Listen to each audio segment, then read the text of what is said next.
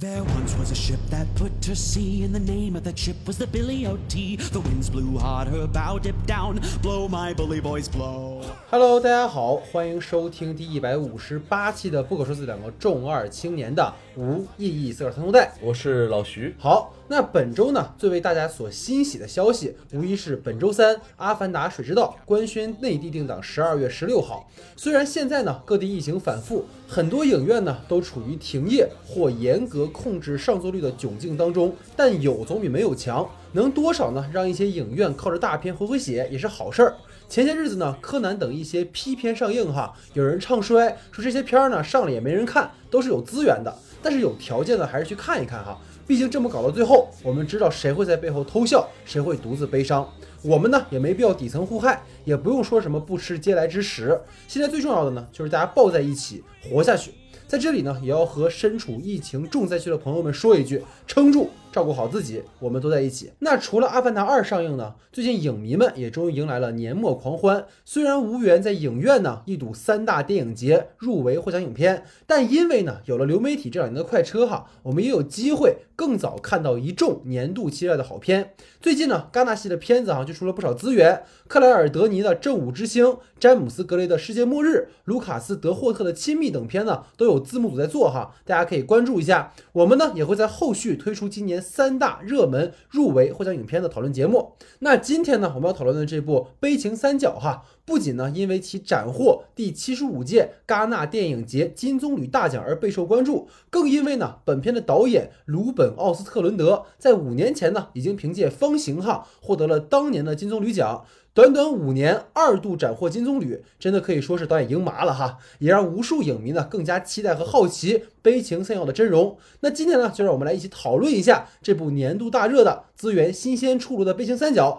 以及关于鲁本·奥斯特伦德导演的创作哈。惯例呢，还是先来介绍一下影片的基本信息。本片的导演、编剧都是瑞典导演鲁本·奥斯特伦德。他早在二零零四年呢，就凭借个人首部电影《吉他蒙古人》获得第二十七届莫斯科国际电影节的费比西奖。二零一四年呢，由其执导的《游客》获得第六十七届戛纳国际电影节一种关注单元的评审团奖。这之后的《方形》和《悲情三角》呢，两次拿下戛纳金棕榈奖。为其带来了极大的声誉哈，也让人更加期待他之后的创作。本片的摄影呢是弗雷德里克·文策尔，奥斯特伦德呢自游客开始便与其合作，也算是老搭档了哈。演员方面呢，饰演男主人公卡尔的是哈里斯·狄金森，他曾凭借《献界》提名第二十三届英国独立电影节最佳男配角。饰演女主人公雅雅的是南非裔的查尔比·迪恩·科里克，她是模特出身哈。这次的《悲情三角》是其首次担当女主演的作品，但遗憾的呢是，这个科里克本人在本片获得金棕榈奖的三个月后便突发心脏病逝世，享年三十二岁哈，这是非常让人痛心的。那饰演游艇船长托马斯的是伍迪·哈里森，他算是本片中大家较为熟悉的面孔了。今年呢，除了《悲情三角》，他还出演了一部和凯文·哈特合作的商业片。多伦多来的男人也算是商业文艺两不误了。悲情三角呢，讲述了卡尔和雅雅哈这一对情侣受邀呢在豪华的游艇上进行跨洋旅行，结果呢在途中呢遇到了一场风暴，而后呢与其他幸存乘客、服务人员流落荒岛求生的故事。那节目开始之前呢，还是希望大家多多关注我们的微信公众账号 S D 的光影不污。近期呢，我们会陆续推出今年三大节展影片的讨论节目。本周五呢，将会在全国一连上映的《不要再见啊，余花堂》。后续如果时间允许，我们会邀请导演牛小雨参与节目，和大家分享该片创作的台前幕后。那我们最新的节目单呢，都会在公众号的新闻专栏更新。加入我们听众群的朋友，也可以在公众号的后台呢留言入群，会有人拉您。公众号的具体名称呢，请看节目下方的简介。另外呢，如果觉得我们节目不错的朋友，可以帮忙分享给你的朋友哈，或是在泛播客平台的不可说专栏呢点个订阅关注。并在专辑评价打个五星好评，让我们被更多的朋友看到、听到。谢谢大家。那下面进入到我们正式的讨论环节。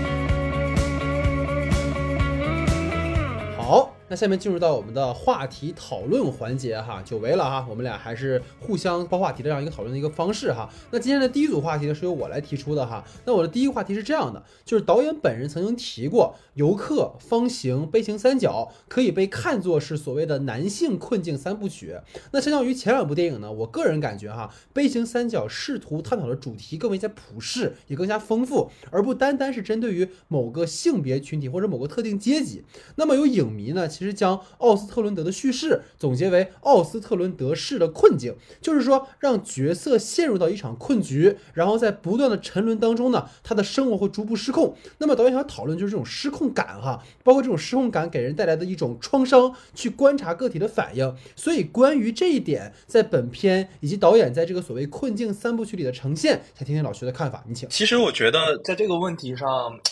这个男性困境三部曲，我觉得就是我觉得其实从游客和方形上面是体会的更强烈一些的。但是其实你说到悲情三角这一次还能并列在这个男性的困境三部曲里面，我觉得对，就是这个困境反而让我觉得不那么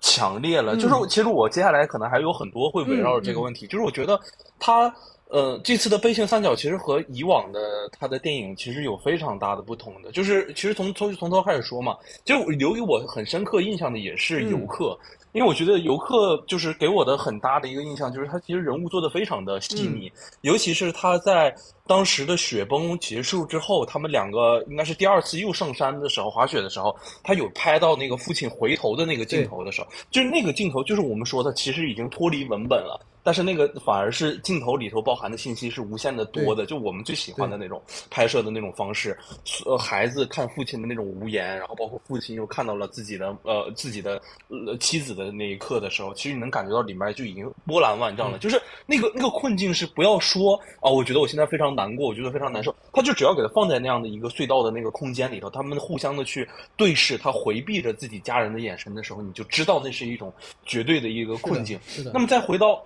方形的时候，其实它的那个意义就已经非常明显了嘛。无论是那个行为艺术也好，还是他一直所面对的周围人的关系也好，再包括到我们所就是文本意义上的那个方形，其实都是可以理解为一种社会规训之下的对于人的一种驯化。你也可以理解为它是一种困境。那么再到这一次的悲情三角的时候，你其实会发现，它。呃，具体的那个我们所说的对于人物很细腻的那个刻画，其实反倒是不重要的那个东西。他更想摊开的是一个更全面的一个东西，让大家看到，哎，那我们可不可以去探讨一下所有人的困境，或者是说，我们探讨一个更大、更广阔的一些东西？我觉得这个东西反而是它和以往的我们说三部曲里头不一样的这样的体现。那么，我觉得就是如果我们去抓出来这种。呃，男性的困境的话，那呃，《飞行三角》里，我觉得唯一能够去捕捉到的这种男性困境的话，其实就是卡尔了，对吧？就是呃，我我觉得他，而且他着着力最强的部分，也是在他的第一部分的时候，其实他是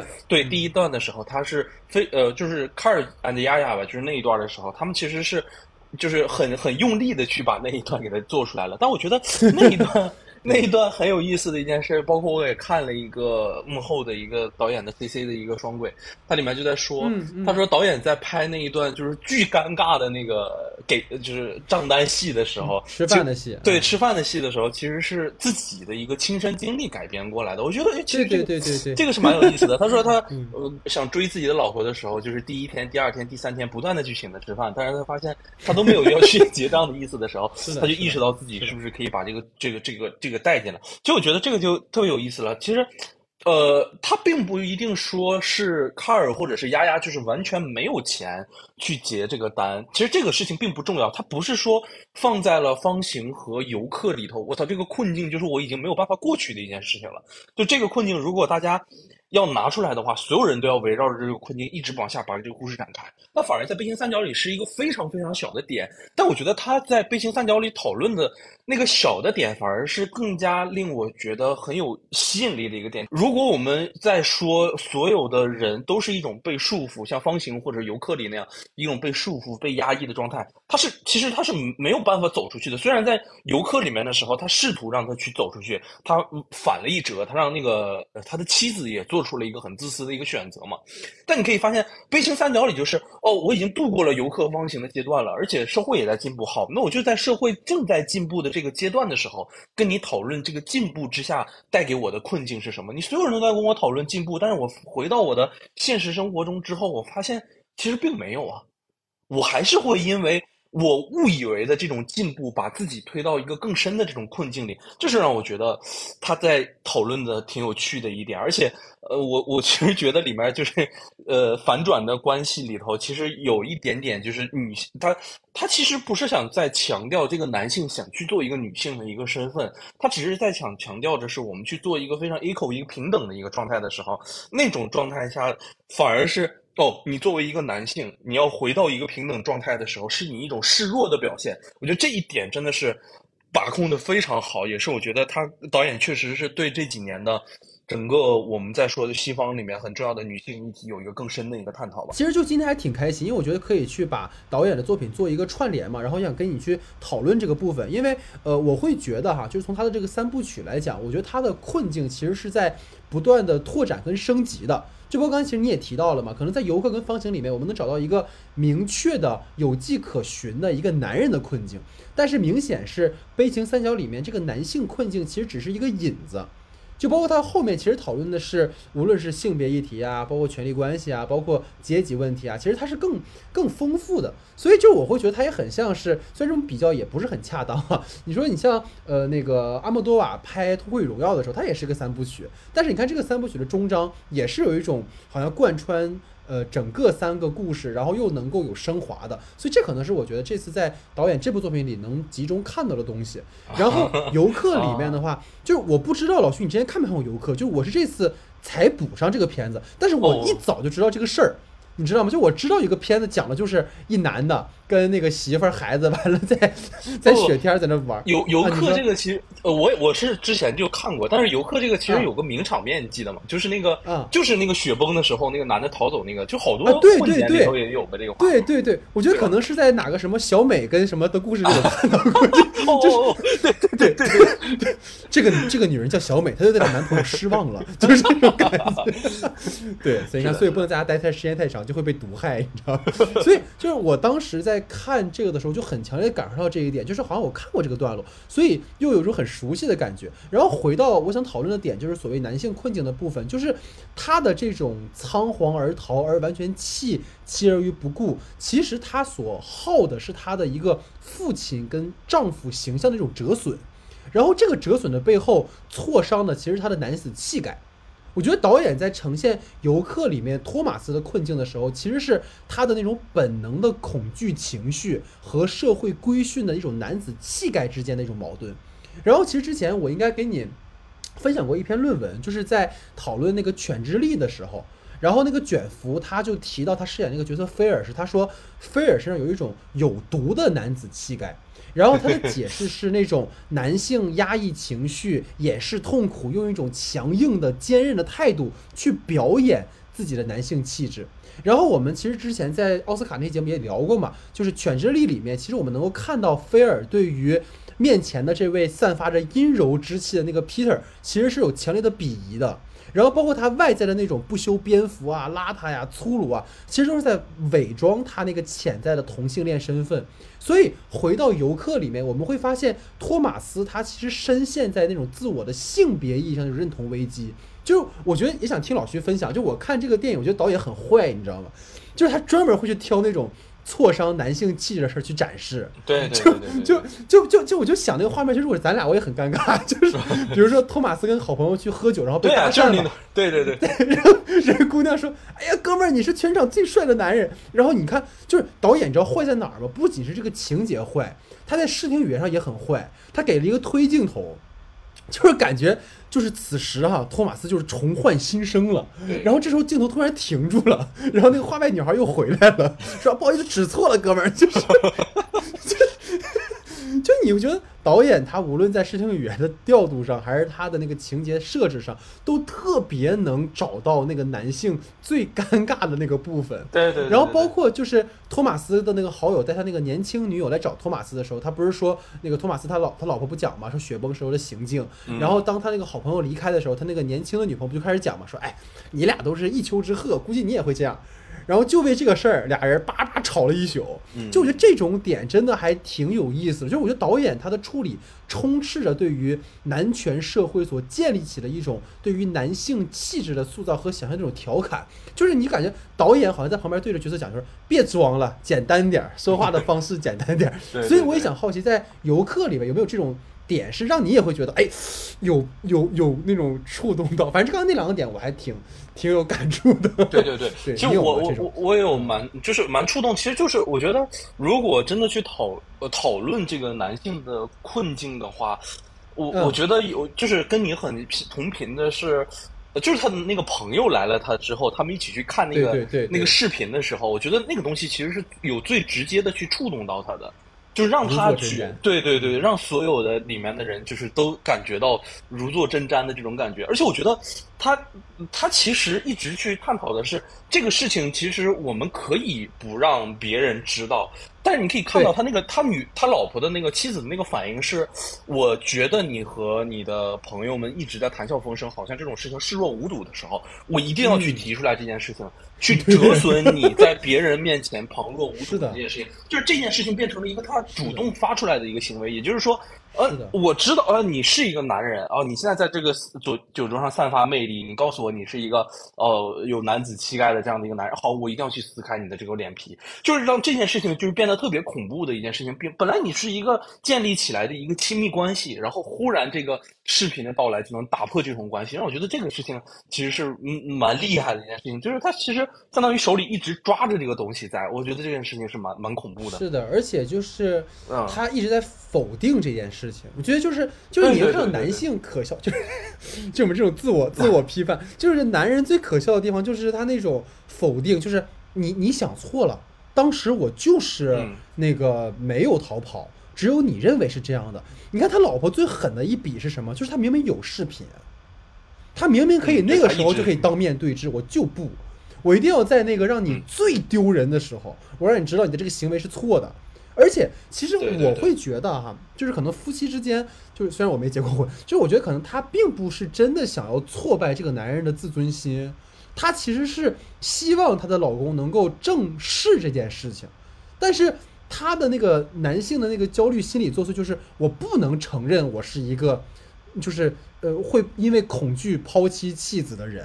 所以这个东西就还挺有意思的，嗯。因为你看导演很巧的点在于，他这个电影的结尾的地方，其实他们在那个就是大那个特别大的陡坡上，其实他老婆也会先跑，是的，是的，是的。对吧？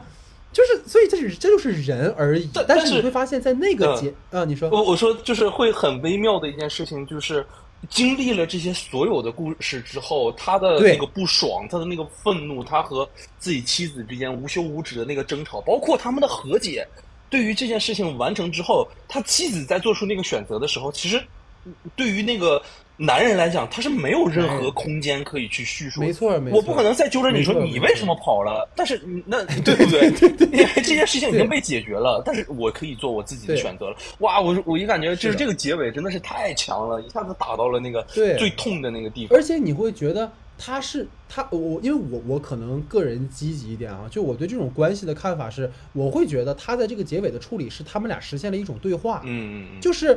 你就是人，人就是会害怕，所以咱别讲说谁高尚谁不行，就是你会逃跑，我也会逃跑。所以你看，当他妻子一直在跟那个大巴司机说“你停车，我要下车”的时候，当车真的停下来的时候，他没有先去指责或说什么，他就是抱着孩子们下车了，他们也不会再讨论这件事情，因为他完全同理了那个那个当下他妻子的那种恐惧。对对对对对对对，所以就这个点是很有意思，就是所有导演的处理，其实到最后并不是一种单纯觉得，哎，男人不行，你们都很普，是吧？而是说，其实这就是人会是有这种反馈。但但但我觉得在对话之外的时候，还有一点就是他最后走的时候，嗯往下坡走的时候，他不是拿了根烟吗？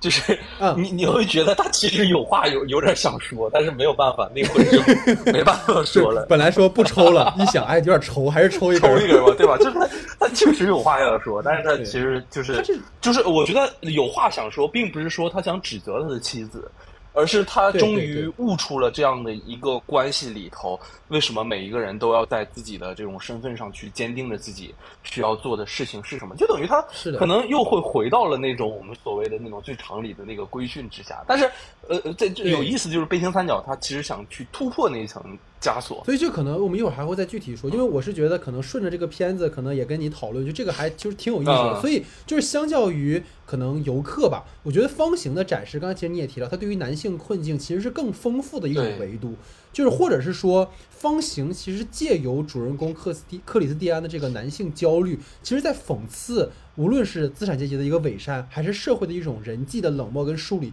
它其实会比游客我觉得更上一层楼。对，然后包括其实你看《方形》里面，我们进入到故事里面，是他因为一次经典的打引号的见义勇为式的困那个骗局嘛，嗯所以他被偷了钱包跟手机。然后他那个同事给他一个特别烂的建议是，用手机定位上去找那个单元楼，然后去投那个恐吓信嘛。嗯就是你会发现，他一开始拿回手机，然后包括他做这个行为的时候，就是你知道他们放了一个英雄嘛，还是放了个正义？就是他们在那个路上的时候放了一首正义的曲子，嗯所以他就特别洋洋自得说：“哎，我他妈就是靠我自己的这个聪明才智是吧？从我的勇敢，然后把手机终于夺回来了。”但是就在这样的一个男人达到极度自满的时候，出现了一个愤怒的男孩儿，就是。你有，就是导演有无数种处理方式，可以是一个一个一个一个可能中年女性，可以是一个老老老男人，可以是任何的人，他偏偏选了一个小男孩儿，嗯。就我觉得这个处理就非常巧妙，所以就可能我我也想问问你嘛，就是说你觉得他为什么要选择一个男孩儿的身份来成为那个突破他男性呃气质或者说男性焦虑散发的一个点？就我不知道你有没有这个哦考虑过这个点？这个其实会有一点为什么是孩子？对对对对对对，就我觉得他有可能，呃，就是完全的这种推测啊，就我觉得他有可能是一种呃，在建立这种男性身份认知之前的这样的一个一个一个使用嘛，就是我我可能会在你已经要形成自己的男性意识啊，啊你在社会上要做一个什么样的人的时候，然后去做出这种选择，这我自己的一个看法吧。或者某种意义上讲，就是男孩儿是就是废，这是一句废话啊，就是你你想成为一个男人之前，你是一个男孩子，而当你是男孩儿的时候，你会对是非判断、对正义有更加歇斯底里的一种追求。就是可能我们长大以后被规训了之后，或者是我们被某种传统所束缚之后，会觉得很多事儿，哎呀，不必要这样，体面一点，大家都面上好看就行了。但是孩子可不这么想，孩子想就是你他妈冤枉我，要干死你，就是就 就这种感觉。所以你看，男人至死是少年，呃，不知道你在你在你在说谁啊？就是对，所所以就是你会发现男男男孩儿他对于恐吓性的，包括说我我父母被我父母冤枉我在偷东西，他其实只是为了证明清白。然后这个证明清白就伴随着让克里斯蒂安道歉，但你会发现，这个男人他在面对自己的错误的时候，他因为自己所谓的知识分子的身份，因为自己所谓的半个公众人物的身份，他对于这个男孩是很轻蔑的。包括他到这个男孩追到家里的时候，他把他赶走了嘛。其实那个地方我有点看的有点模糊，就是我以为啊，我以为这个片子会往盲荒故盲盲荒故事上走，就是这个男孩被就是被他推下去了，不是吗？啊，我以为那个男孩就就就就就那啥了，就 就没那么结果好像没有。对 对对，对就是我说我操，怎么还往这个方向走？所以就是这个感觉，就是当他已经因为这个男孩的行为不是产生幻听了吗？所以他就想要去道歉的时候，导演用了更狠的一笔，就是他搬家了，你永远也找不到这个人。这就很像新迷宫嘛，我们当时说，嗯虽然就不加片尾字幕的新迷宫，就是你如果这个事儿你不解决，它就像一块石头，永远压在你身上。对对对对，对，所以这个是一个很有意思的一个一个设定，包括他不愿意道歉的原因，其实是他的自尊心在作祟嘛。所以刚才我们聊到游客里面，咱俩有一个共识是，他是性别焦虑，但是风行里面，我觉得是道德困境，就是一个成功男人怎么可以有污点，是吧？张翰怎么可以啊？不不，对不起，那个 男人怎么可以有污点？对，所以就是在他建构的自我认知里面是不可能向一个孩子认错的，认错了即使他真的错了。然后包括在方形里面，我觉得还有一个点设计的很有意思，我想跟你聊聊，就是克里斯蒂安的那个女记者，你记得吧？啊，就跟他不是发生了一夜情嘛？对对对对对，对对对，然后他那之后他就说也想跟就是那个记者来到他工作的地方，说想让他俩的关系更进一步嘛。但是克里斯蒂安就显然是那种我不想负责任的那种玩票心态，就是你会发现一个男人的窘迫，就是就是他不能明说。我只是想睡你，但是呢，就你看到他又就那种状态就特别的有意思，包括我觉得很好笑的一个点哈，就是呃，克里斯蒂安在跟那个记者交欢之后，就我觉得导演他特别厉害的一个地方就是细节，就是他把那个安全套本来不是要扔在垃圾桶里面嘛，然后那个记者说：“我帮你扔吧。”克里斯蒂安说：“不行。”就我觉得他可能是怕这个记者要搞他之类的。Drake 就是那种特别狭隘的、自我为中心的那个模样，我觉得真的很小丑，是的，是的，然后也很讽刺，所以这个也想听听你有没有什么补充吧，在这个这个点上，就无论他这个记者的身份还是什就么的，就是要随身携带辣椒酱，是吗？对对 对，没有没有没有，就是我觉得那个其实是挺有意思的。然后包括他到最后还翻了一下，就是那个女记者其实已经对他产生了那种非常厌恶的一个情绪，就是在他最后走向那个非常低落的那个瞬间的时候，其实就是我觉得。东西他在导演做这些设计上的时候，其实就是一环去扣一环的。然后包括他在无论是游客还是方形里头，其实都是有这样的一些细节的一个点，不断的去给他加深这种困境。而且他他和这个你就是就是太标准了，这种你认为的一个可能那种很浪漫的一个嗯欧洲男人会在那个是呃跟你发生一夜情的时候发生关系的时候会对你说出来的话，就是无论是任何一个 有一点知识，然后有一些性张性魅力的那些男人，就是在床上的时候会说出的那些东西，就你会感觉那个东西是非常非常真实的，而且它是是的，是的能够代表着，就是而且他一定要抓出那种最有细节的地方，然后帮你去在最后的时候给他引出来，那个点还是很有趣的。对对，所以你就会觉得这种处理它既有一种调侃讽刺，但是它在这之外其实有更深的一种关照吧。所以这个也是它的这个底兜的很好。我们说最近看喜剧大赛啊，这个底兜的很好。所以就是方形讨论的，我觉得就不单单是男性气质了，包括对于艺术展览品，刚才你也提到那个方形，导演其实想讨论的更多。这个其实我们可以嗯在第三部分延伸讨论，可以再聊一聊嘛。然后聊到悲情三角了哈，就是它，我个人认为它是男性困境三部曲的一个集大成之作。这种集大成既有一种继承关系，也有一种导演想要表达的更多的野心。其实刚刚你也提到了，就是它是从单一的性别困境脱离出来，变成了一种人类共同的困境。然后刚才其实你也提到了，不论第一章，其实你不觉得第一章就特别像游客一整部片子？嗯，就是游客花了一整部电影去让夫呃夫妻和解，但卡尔和雅雅就是通过那个第一章节去激化矛盾，然后沟通和解。因为卡尔最后就是说吧，我要让你爱上我，彻底的爱上我之类的。所以这种我觉得他是在第一章就已经将他过去在游客里面想要讲那个男性的部分给给可以说是讲到了。而他真正想讲的，其实就是从呃第二章的那个游艇段落开始，你会发现导演显然是把过去在前两部电影那个限定的那个主观视角，变成了一个全知视角。这个当然也会造成可能你在你的话题里谈到那个问题啊，嗯我们可以到时候再再讲。就是他从一个单一主人公变成了一个群像刻画，然后这个群像有点像这种众生相是不同阶级、种族、性别都成为了导演描摹的一个对象。嗯尤为我觉得想跟你讨论的一个点是导演在性别叙事上的一种转向。嗯就刚才我们无论提到的是呃尤克里托马斯的妻子，还是方形里面的女记者，就是这些女性角色虽然都有一些个性，但她们都是陪衬。因为游客里面展现的是一个对丈夫失望的妻子，她虽然也在中间有一些情节是她想结束这段婚姻，但最后她依然回归了家庭。然后风行里面是那个跟她一夜春宵那个记者，他其实被克里斯蒂安深深的迷住了，甚至会到他工作的地方向其示好。回到了悲情三角，你会发现导演其实赋予了女性角色更鲜活的一种形象塑造的方式。而且，如果我们仔细看的话，影片的这个三幕式结构的每个单元的那个空间里面，都有一个占主导的女性角色。嗯而男人在这个场景里面是是打咩的，是不行的。第一章里面就是那个雅雅嘛，我们说她的女朋友。第二章是游艇上那个实际负责游艇日常运营和管理的那个短发的女经理。我们虽然说伍迪·哈里森是名义上的这个这个船长，但他显然没有像《三广》里面那么有有 power 的，然后那么有担当的那么一个角色。然后第三章，当然我们说就是那个荒茫之力建立母系社会的那个阿比盖尔。所以女性力量的彰显和男女在权力关系上的倒置，是这个片子我觉得很强调的。所以这个我也想问问你，对于这三部电影下来，女性角色的一个塑造，你们有什么变化，或者你觉得有什么想分享的点吗？我其实觉得，呃，方形里面的话，其实女性角色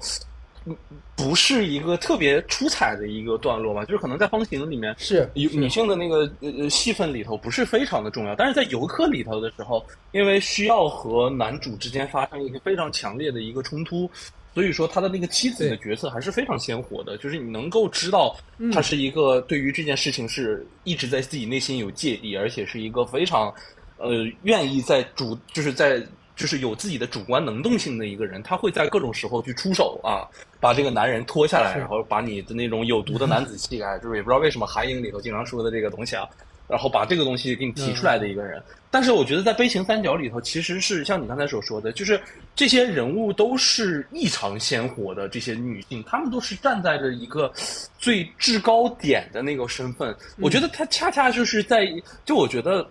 呃，导演本身就是在玩火的一种感觉。就我在看完这个片子的时候，因为因为我觉得他其实在，他不是说在反女性主义，他完全不是这个意思。他其实目的，我觉得是在去探讨这种，无论是男性主义也好，女性主义也好，它其实象征的是一种权力关系的那种感觉。就我觉得有两个段落是让我是呃觉得很有趣的。第一个段落的时候，就是其实也是在那个呃饭桌上结束之后，在呃卡尔和丫丫快回到在酒店里头，就是两个人快和解的那个状态下的时候，他们在聊以后什么时候结婚的这件事情的时候，你会发现他们在聊着以后怎么结婚的时候，那个丫丫就是说我以后可能会变成一个那种花瓶老婆。就是变成一个有钱人的这种这种这种方向，然后卡尔其实也知道这个当下的现状是什么，因为首先你确实是没有亚亚挣的多，对吧？你因为这个里面是他选的这个道路里面就会面临着这样的一个职业现状，对，这是其次。但你会发现有一个点其实卡的非常准，就是在这个对话马上就要结束了。但卡尔会特别嗯有那种爷们儿的那种感觉，哎呀！但是无论如何，最后我还是会娶了你的这种状态。就是你会发现，我操，这个男人的那股劲砰又顶上来了。哎，我操！我就觉得这个 就刚开始又在跟人家计较啊，我们要 A A，我们这我们的钱让我觉得我们的权权力关系不等了。然后嘣嘣嘣到最后的时候，忽然来了一句，但是无论如何，最后我还是要娶你，就是让你感觉那个男人的那个那个气概砰又上来了。然后还有一个那个劲儿对那个劲儿又来了，然后再包括。就是在在在那个船上的时候，他丫丫看到了那个就是全身是胡子的那个员工，然后跟他 say 了个 hi 的那个那个段落的时候，你也能看到他也马马上就有个下意识的反应，我我就是你你这是一个什么样的一个状态？哎我对我操，你们怎么跟一个这种看起来很 hot 这种男的，就是打招呼对调情的这种感觉，嗯其实仅仅只是打个招呼而已嘛。但是就我提这两个点的目的，就是因为他在后面其实有对这个两那个点的完全的颠覆。首先就是打招呼那个点，就是 Abigail 跟那个呃卡尔两个之间有过那个第一次对上眼儿的时候，在吃鱼的那个段落，两个人就开始。呃，有一些很 sexual 的那些的一些小动作被呃那个拉拉雅捕捉到了，然后他直接就上去就开始说：“我操，你在干什么？你你在做什么事情？”那个那个场 就是呃。这那个导演非常喜欢用这种方式，就是大家本来在聊了一个特别淡的一件事情，或者氛围也很好，然后忽然的这个时候，丫丫也好，包括游客里头那个呃妻子也好，一定要大家大家闹得最嗨、最热闹的时候，砰来一句：“我他妈你在干啥？干什么呢？”就忽然把这个东西的氛围一下拉进来。它不仅是对于是的，一个我们所说有毒男子气概的这种反叛，而且还有一个就是大家墨守成规，一起要维护这种热闹的那种反叛。凭什么他妈的热闹？这时候有问题，我就直接的去给你点出这个问题。这一点也是我觉得里面的人物全就是他会有异于常人的那个部分，我没有必要去维持这个场面上的这种气氛的和谐，而是我看到了这个问题，我一定要给你指出来。这个点其实恰恰是让我觉得哇，这这这就是非常强的一个部分啊。然后还有一个就是我在说的那个，呃，那个男的不是说啊，我操，我要去呃最后去娶你吗？但那个身份关系转移其实是什么？就是转移到了 Abigail 身上，就是他们在讨论，在那个嗯 safe boat 上面，就安全船上面去讨论那个呃，你要不要和丫丫分手的时候，你发现 Abigail 也进入了那个状态，他是一个权力的拥有者，他也是现在这个里头作为一段关系的一个主导者，他提供了呃利益给。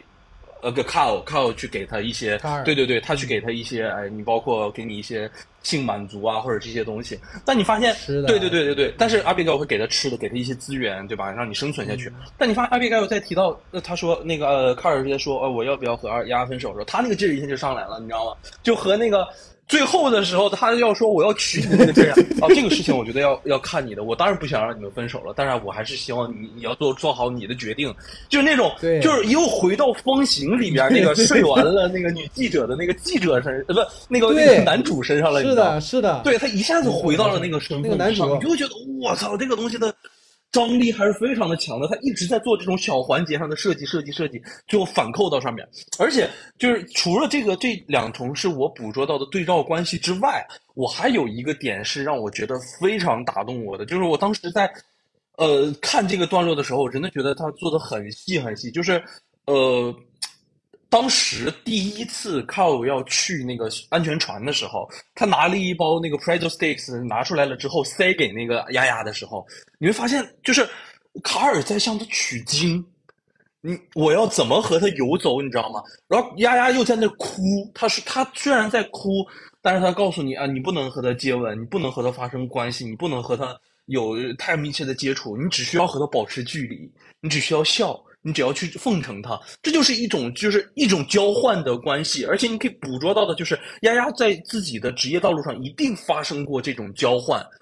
这种权力关系上的交换，对吧？我用我的美美貌也好，我用我的性张力也好，去换取你对我的投资也好，或者是你对我的一个关照也好，你发现一直在游走着这样的不断的这种变化。但是你会发现，丫丫是本人是一个非常有经验的人，他到最后的时候和 Carl 达成了一个共识。这个共识是什么？就是你只能做那种脖子的马杀鸡，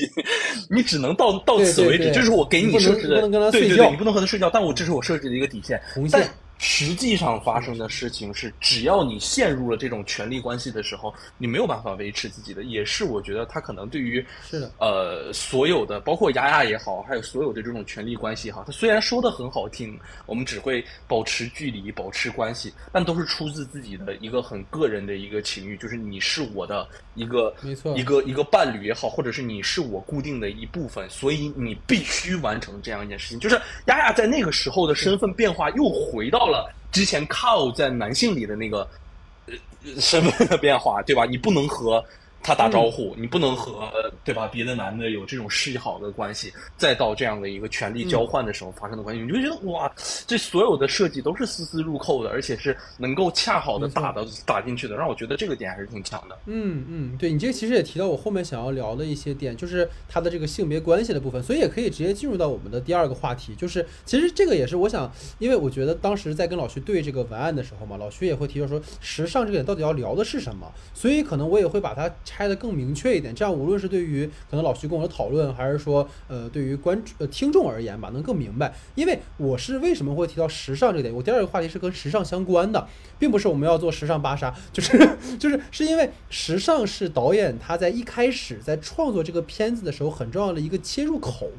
然后呢，导演其实也提到过一点，就是所谓“悲情三角”这个标题到底是什么意思？其实指的就是眉毛间的一道皱纹。然后呢，导演在瑞典的那个语境里面，这个皱纹叫麻烦纹。所以就是，如果你的生活里有很多烦心事儿，那么很多人就会去选择做整容手术，去打一针肉肠杆菌来抚平这道皱纹，别人就看不出来了。所以说，杯形三角也被用作是一个整容手术的术语。那么这个片子里面其实有非常多的和时尚相关的讨论，包括刚才老徐提到的。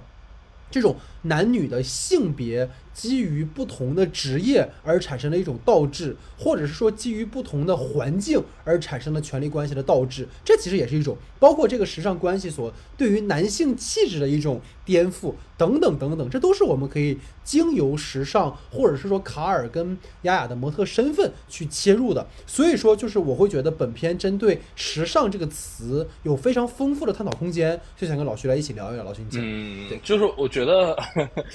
我觉得最有意思的，对于我来说啊，理解这个时尚的一点，虽然我们不是什么时尚大咖啊，这个这个要 要哎，你还是大，你还是咖呢？我的天，你是有幻觉吧？对，我们就是就是我们在现实生活中也是对跟时尚这个词距离非常远的一部分人啊。对对对，但是我们可以聊一下这个，就是我觉得呃一样的，就是他其实在一开始的时候去做那个设置里头很重要的一点，就是那个笑脸品牌和丑脸品丑脸品牌。对，就是在那个 H M 和巴黎世家之间做出了那种不断的那种变换、切换、切换。其实我觉得是这样的，就是它有个特别有意思的一个点，就是为什么他要去臭脸才能吸引更多的观众？什么样的人会穿巴黎世家？其实往往就是在生活中掌握了更多的资源、社会资源的那样的人，他们可以去享受这样的一个奢侈品品牌。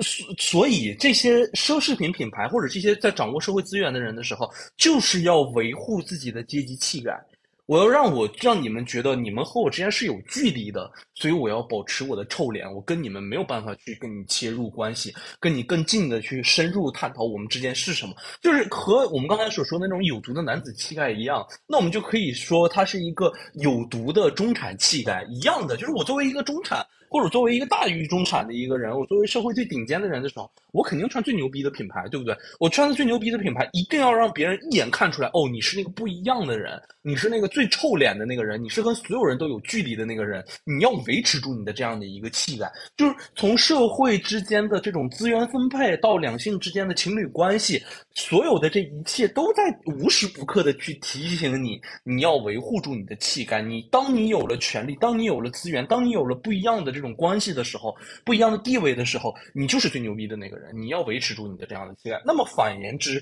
回到了 H M 的时候，你是一个最快销的一个品牌，我们都量产的，所有人都可以在这里以最低廉的价格换取到一身能够盖掩住自己身上的衣服。所以你要更亲民，你要让大众觉得啊，我们之间的距离很近，我是你旁边的邻家的一个好朋友，我们是一个阶层的，对吧？我所以可以把这东西以几几几十欧的价格。你就可以买到它，然后我们就是穿上，就是非常好的一个朋友的关系。这就是他想去做出的这种相同性，就是对照性吧。就我们可能用这样的一个品牌，用这样的一个臭脸，这样的一个好的脸，就能印证出这样的关系。然后再包括，其实呃还有一个点吧，就是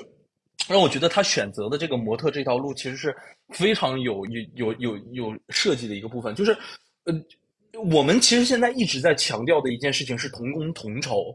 或者是大家去在讨论女性主义的时候，会讨论一些，比如说男性本身就在这个行业里头已经已经占据了多数资源的时候，但是他下的一个点非常准，就是我找了一个时尚行业，这个行业里头存在的问题是。它不仅不同工同酬，它不仅不是男的男的挣的比女性模特挣的多，而是女性模特可能是男性模特的三倍之多的日常就是工资。那么在遇到这种情况的时候，在这样的一个社呃一个社会资源分配的关系里的时候，我们之间又是什么样的？哎，我觉得这个又恰恰一下子就给我们带到了这样的一个对于权力关系的一个探讨和认知力了。那我们会怎么去想？这一对儿的男模特和女模特之间的关系，他因为他这个东西其实铺的是蛮准的。一上来的时候，那个采访的那个人就是说，你如何看待当下女性模特是我们挣的，男性模特是他们挣的三分之一。啪，马上一过，到了那个饭桌戏的时候，就是丫丫和他之间的那个推拉，他甚至连他看了账单，但是他那个推拉做的是很细腻的。他看了之后，马上就拿手机拿起来，就在等你的动作是什么。就是你发现，哎。他挣的即使再多，但是他在这种时候还是会利用自己的这种性别的红利去。博得一些对于哎呀，我减轻一些我经济上的这个压力，而且在男性去主动表述自己的想法的时候，他反而就有点有一点点啊，像那个游客里的那个妻子一样，变得逐渐刻薄的那种感觉。对对，我觉得你说的非常好，就我特别认同你讲的点，因为我其实想就这个话题切入的第一个口就是那个呃，好，就是所谓的哈，我我本来以为你会。怎怎么讲呢？呃，暧昧一点，结果你说的很直接，就是我用的是奢华品牌跟平价品牌，然后您是直接就是你是出钱了是的，我这个这个是这样讲啊，因为影片里出现了什么，我就用了什 哦么。咱们又没有接到奢侈品牌的投广，是你担心？我们也不配啊。对，这我我觉得，哎哎，就有一天一个影视类播客，然后收到了奢侈品牌的投广，对，这个事儿本身也挺有意思的。就来堵我们嘴，欢迎大欢迎各大奢侈品牌来堵我们的嘴，你知道吗？对，我们愿意，我们愿意夸你们，我们也愿意不笑。对，就 是就是，我觉得它有意思的点，就是你刚才提的非常好，就是一个核心是，它似乎是通过这种笑与不笑来去区分所谓能够负担起奢侈品的人对于一般消费者的一种嘲讽。其实我之前在讨论很多片子时，其实提到过一个我特别喜欢的，就刘琴老师他在一个现代性的课程里面，他提到就是西梅尔，他提到关于时尚的观点，一个是说时尚带有明显的社会阶级，较高的阶级的时尚要与较低阶级的分开，然后当较低阶级模仿较高阶级的时候，较高的阶级就要去发展新的时尚。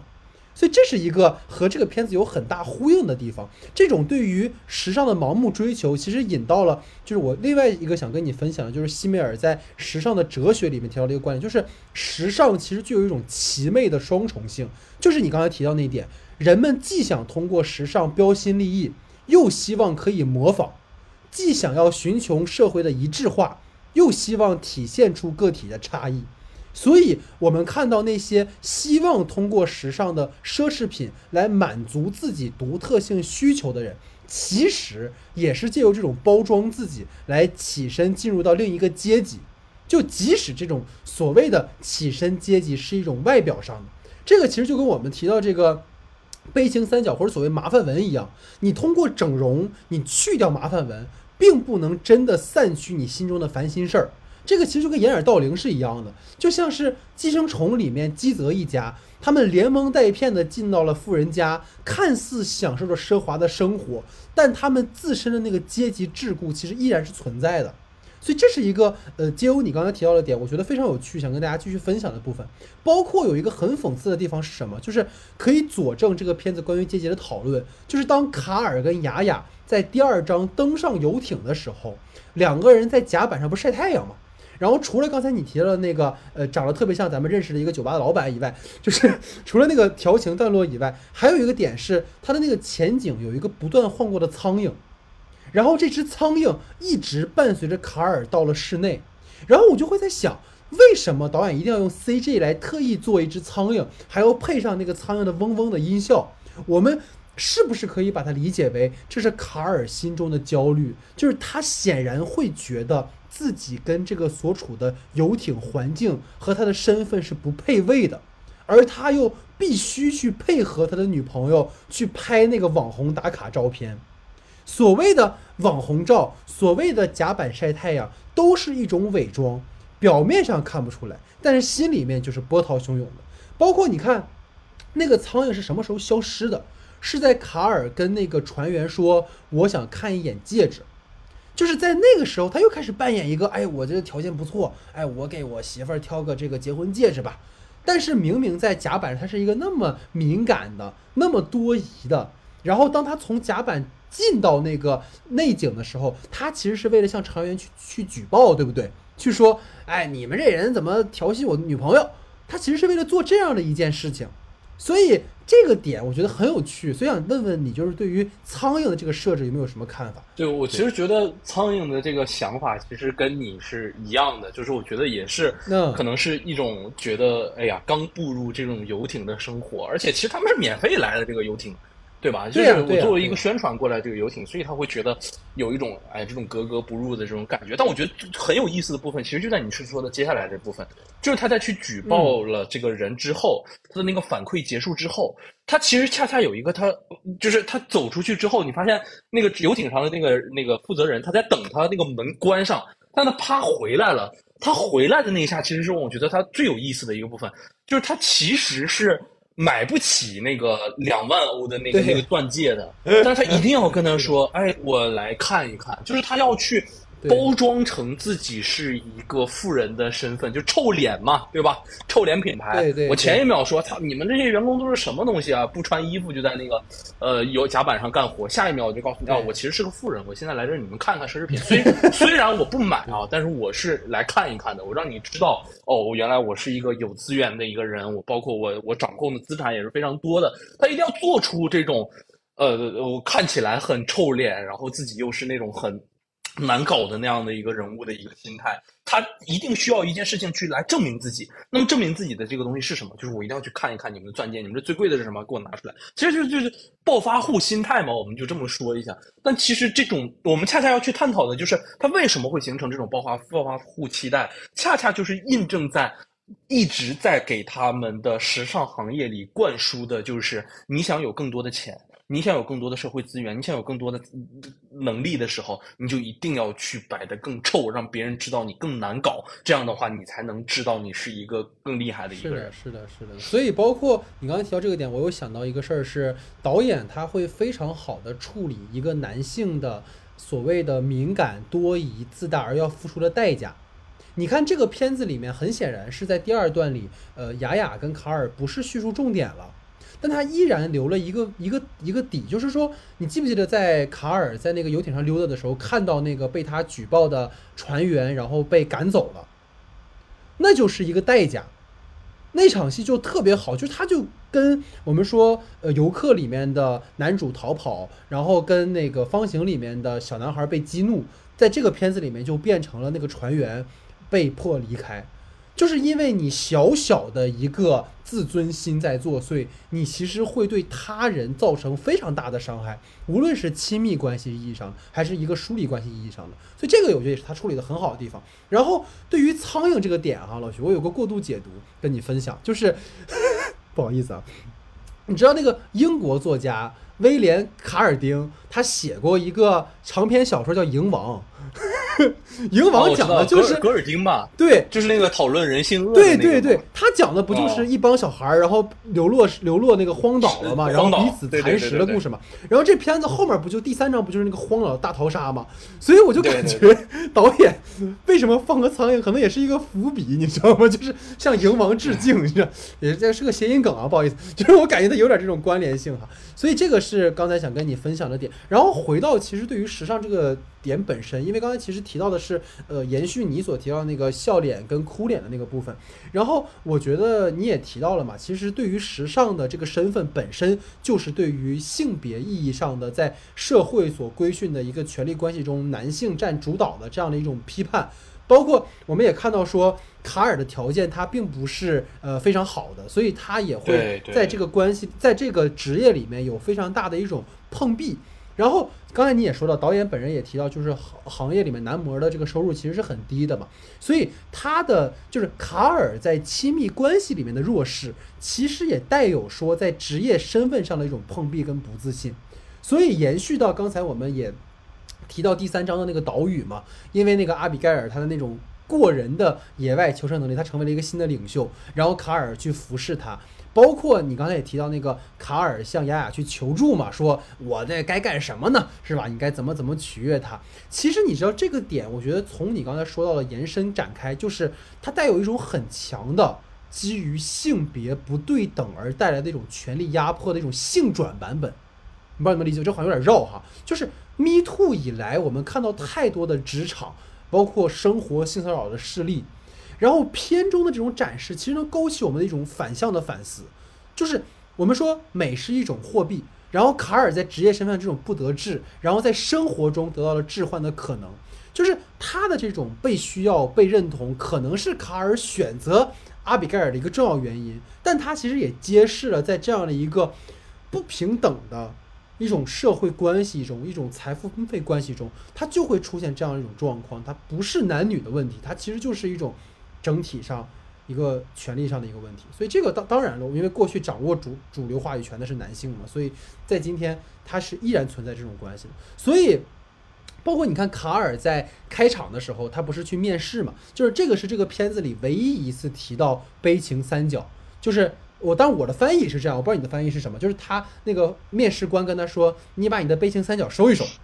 就是你要走的更有灵魂一些。对对对，但是卡尔是不具备这些东西的，包括你，我觉得在这插一句啊，就是你刚才提到说，在第三章的时候，雅雅去打破了那个呃美好的环境嘛。我觉得你会发现，从这三部电影当中，导演特别喜欢在某个严肃场景，或者是某个呃非常欢快的场景当中，出现一个不合时宜的东西。那个那个方形里面的那个，对，方形里面那个会议室的孩子，包括那个他们约会时候的那个星星，你知道我跟你讲一个，我给你交个实底，你知道吧？嗯就那个星，因为我当时在做笔记，那个星星第一次登场的时候，我说，哎。这个星星是不可能在这个场景里出现的，它肯定是男主人公的一种主观想象，嗯他的这种兽性被焕发了。结果第二次，那个那个客观镜头里边，那个记者跟他那星星搁那一起坐着，我说我操，这他妈这他妈就是个星星，我说啊，就是太好笑了，所以那个星星真的就是包括。对，包括游艇里面的那个托马斯跟好友，就是在看完视频陷入沉默的时候，那个航拍器不是痛就进来了吗？啊，对对对对，所以这些都是导演的这种处理的方式。所以说回卡尔，面试官提到说把背心三角收一收，这其实就扣回我话题里提到这个点，就是你想要去掉麻烦纹，你就要做整容手术，嗯，但整容手术的手术费肯定不便宜嘛，对，所以能够去掉麻烦纹本身就代表一种阶级差距。其次是卡尔，你想在时尚圈立足，你就必须隐藏你的愁容。但是当我们变成了统一化、标准化的男模的时候，他虽然在可能你的职业身份上你会获得认可、获得财富，但是这种对于个性的抹杀，它对于美的一种极端的规训，我觉得这也是一种病态。包括刚才我们提到上个话题里面那个有毒的男性气质嘛。那么关于时尚这个部分，就是一种有毒的，或者我们说偏执的审美追求。嗯，你包括今天我们在互联网上，你对于网红的趋之若鹜，不只是说人，包括长呃一个一个一个店，其实都是一种我觉得或许是消费主义对于个体的异化和控制。所以这个是对于这个话题，我想基于你讨论的一个补充。然后我最后想在我的话题里问你一个问题啊，今天有很多 问题啊，就是因为在讨论这个阶级问题的时候，影片的结尾有一个处理嘛，就是阿比盖尔跟雅雅找到那个重返现代社会的方法，那个电梯。然后阿比盖尔不是从雅雅的背后说要搬起一块石头把他砸死吗？对对，然后这个时候你听到雅雅说她想要帮助阿比盖尔，嗯或许是可以让他到自己手下去工作。对对对虽然说雅雅的本心是出于善意，我们说也许哈，但是阿比盖尔很难说他想回到那个自己作为底层的阶级社会。所以我相信大家在看完这部电影的时候，也会在讨论这个这个部分嘛。包括卡尔最后跑得像人猿泰山一样，可能是反祖了吧？嗯就是，所以我也想问问你，这个结尾的处理，你觉得阿比盖尔会不会下手？包括为什么？呃，我我其实是这样的，就是我一直在去想他那个结尾的事情。其实就是我第一次在弗兰电影节看完这个之后，我我一直觉得这个事情是我特别难难理解的一件事情。就是我我觉得他这个结尾一定要去做这么开放式的一种一种写法嘛。就我我其实我我觉得要从两个部分去聊吧。我觉得第一个部分就是啊。第一个部分就是基于那个影片本身，就是我们知道它本身阿比盖尔已经作为了在现在形成的这个母系社会或者这个荒岛社会里头最具有社会地位的一个人，他掌握了绝大多数的一个资源分配。那么在看到了现代生活也好，或者说我们看到了海的那边啊，就这么说，然后他忽然要变成一个可能在本身其实丫丫在那个团队里头，他也是属于一个社会。也不能说是最底层吧，但也是非常底层的一个身份。首先，他就是，嗯，确实手无就是没有办法去完成劳动；其次，他又是，嗯、没有办法去捕鱼啊，没有办法去像男性一样可能使用自己的力量的这样的一个身份。那么他在这样的一个社会里头，他可能就被放置在了略微底层的一个位置。那么在看到了那个向往着现代生活的那个阶梯的时候，那个电梯的时候，他脑子里忽然想到的就是：哦，我现在可以让你变成我阶级地位之下的那个人了。我觉得这一个点的选用其实是非常好的。他在这进行这样的一个权力关系的一个倒置之后，那么就抛给了观众一个问题。我觉得这里的处理是非常精妙的，就是你如果也认可了。丫丫说的是一种特别无法去理解，或者你觉得他是一个特别蔑视这个 Abigail 的一个想法的话，说就说明我们自己内心的那种恶其实已经被泛起了，因为我们知道他是在原有的社会关系中基于的一个非常具有善意的一个想法，他的出发点至少是善意的。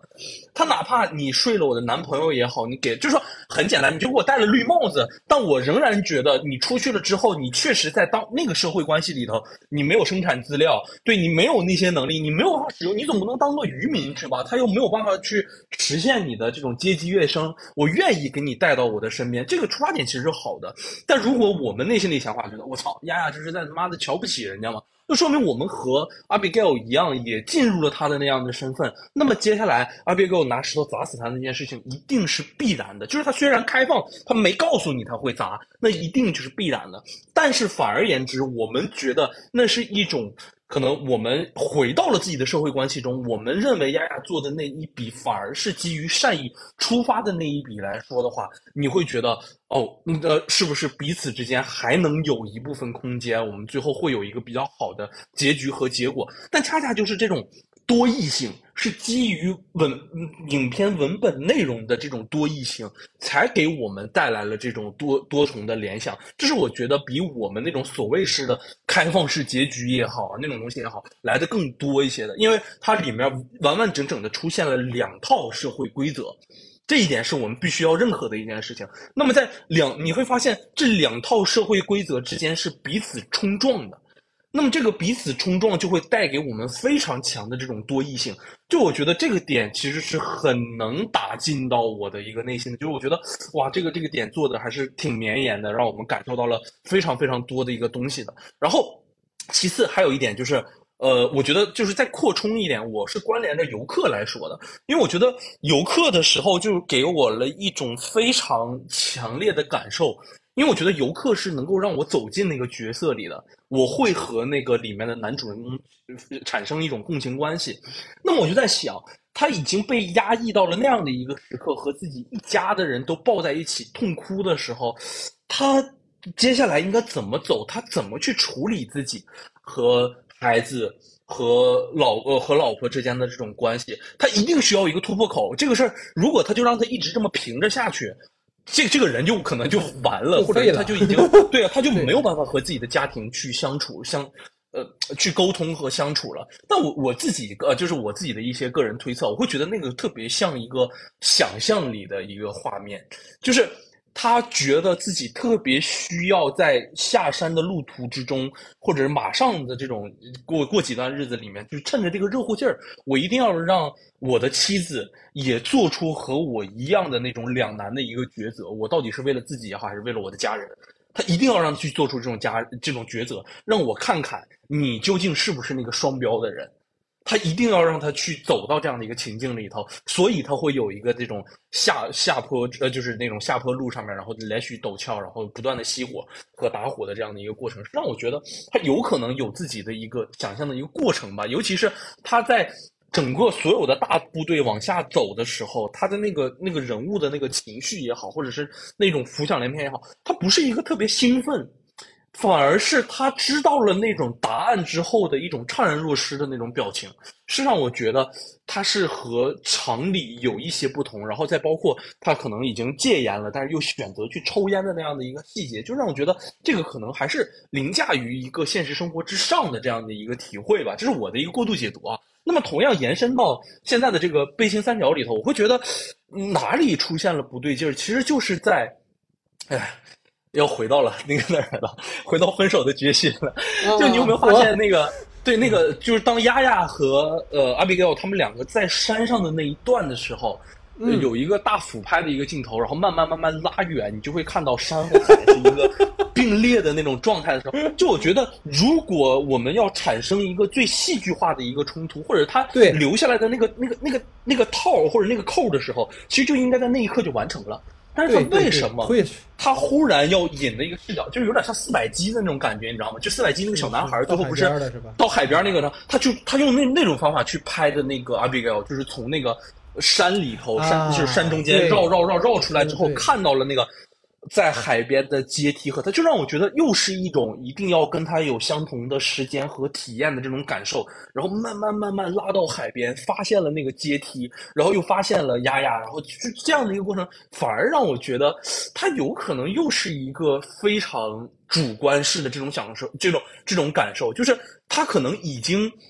呃，已经可能已经在山顶的时候对丫丫下手了，但这样的一段给我的感受是什么样的？就是他一直最担心的一件事情，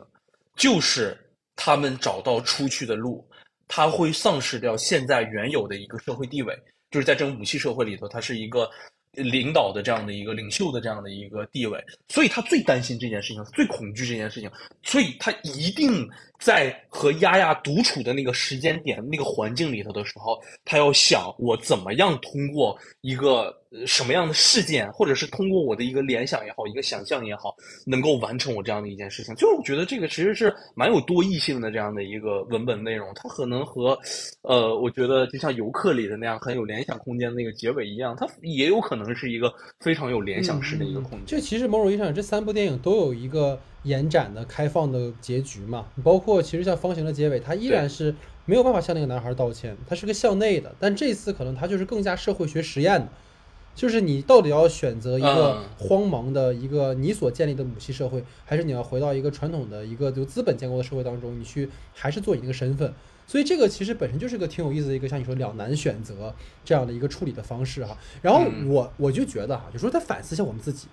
就是我们可能吧，确实是韩影看太多了，你知道吧？所以导致呢一个什么结果呢？就是你刚才提到分手的决心，你知道当阿比盖尔举起石头的时候，我脑子里晃过第一个画面就是基宇在寄生头寄生虫里面那个镜头，同样是为了捍卫自己的阶级，是吧？而且你们知道，就是因为今天我跟老徐都都被封控了啊，所以我们俩只能线上录节目。我家那个，就我一抬头就是老徐当时帮我过来帮我贴的海报，我一抬头就是那个寄生虫里面基宇拿的那个石头，你知道吗？所以这个还挺还挺有意思。然后前景做的是富人一家，后景是基宇拿着石头走过来了，就是我给你一个给你个活儿，然后你要干死我这种感觉。好，所以啊，这是我们整个的我的话题讨论哈。好，那在我的话题之后呢，进入到老徐的话题时间哈，我们争取不再提海影了。但是我一看老徐的第二个话题呢，还是会提，就这样吧，就这样吧。来，你请。好，我尽量收着点哈。然后我的第一个话题呢，其实就是影片中的呃第二段落，就游轮段落，其实还是给我带来了非常强烈的冲击了。所以我还是蛮想和你聊一下，尤其是里面出现了一个人物，就是说我自我卖屎的那样的一位俄罗斯大亨的这样的一个设置，屎王，对对是 这种梗。在最后的游轮上，其实，呃，只剩了两个相对于来说比较清醒的人啊，就是一个就是信，但但他们其实都是非常有意思的一个人，一个是信仰共产主义者的一个美国人，然后还有一个是已经投入了资本主义怀抱的这样的一个俄罗斯人。我觉得这样二者的一个身份的这种设置，其实。它恰恰关联到当下欧洲最关心的一个地缘政治上的一个议题，你觉得他是否在这样的一个议题上做出了一定程度的延伸？其实我看了导演的专访里面提到一个很有意思，就是俄罗斯大亨的这个角色的事，他就是说，他就是故意把所有人都给支走，就让这个这两个非常错位的人在一种错位的语境里去互动，就是。就是就是它就是一个像我们说一个典型的鲁本式的场景，对对对对对，就是像你刚才提到的那个，在一个非常欢快的场景里面，我就要打破这种欢快，然后在一个非常恶劣的情境当中，我们就是要在在嬉在嬉笑怒骂，所以这个我觉得也是个挺有意思的点。然后呃，我想先拆解这两个人的一个互动的场景啊，有几个点其实挺有意思的。一个就是他们刚坐在一起的时候，包括你看豆瓣上截图也是，就是大家截的都是他们在用那种对方的。国家的那种意识形态的言语在进行交流，比如说俄罗斯大亨就是说共产主义信不信，关键在于说你是只读了马克思列宁，还是你了解马克思列宁。然后说这个是里根说的啊，然后呢，紧接着这个船长就开始用列宁啊、马克思的名言去回怼回来，就是你会发现，虽然身处资社分野明晰的两个国家，但两个人全然相信着对方的意识形态，船长监护共产主义。然后这俄罗斯大亨呢，对社会主义的构建的一切不屑一顾，就这个设定我觉得特别的巧哈。然后第二个点是，其实有点过度解读了，就是他们在玩那个酒桌游戏嘛，然后那个猜牌的颜色是红还是黑，嗯，然后如果你猜错了，你就要喝酒，就是这个，当然你说咱们一起玩喝酒游戏，其实这种很很正常嘛，对吧？猜牌啊什么的。但是啊，就是我相信很多人都会觉得这过了，就是红黑两色，就是斯汤达的红与黑啊。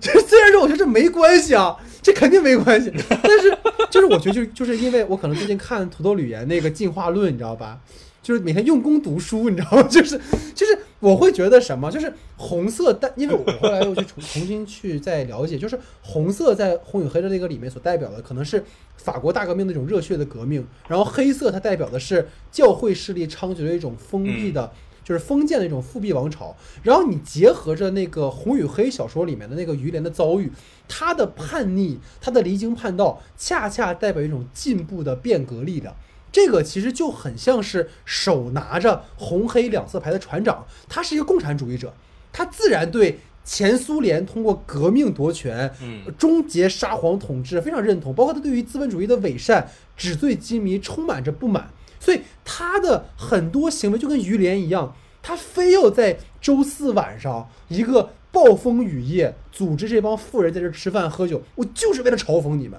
我就是为了告诉你们，你看。导演真的很强，就你会发现那些富人们，或者说那些呃来吃饭的人们，他们在那个那个餐桌上要保持着优雅，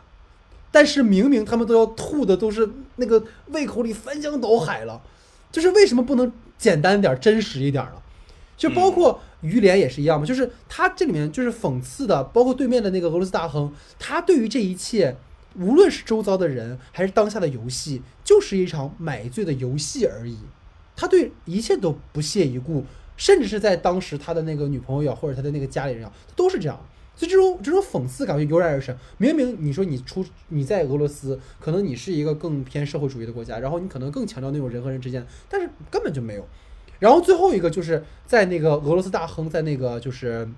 呃船船遭遇暴风雨的时候，他不是喝得很醉嘛，然后他的那个游艇上就是说船要沉了。然后他说他是船上的船长，我们要去古巴，是吧？就是就是你知道他很像什么？就是就很像泰坦尼克号。我当时脑子里都是泰坦尼克号，对就是对对对对对对，就是泰坦尼克号作为代表着资本主义工业革命期间的奇迹发明，它既担负着一种骄傲，它又存在着技术风险。然后如今它是由这位烂醉的俄罗斯资本家掌舵，就这个本身也特别的讽刺。包括他说富人们得交税什么的哈，对对对，对然后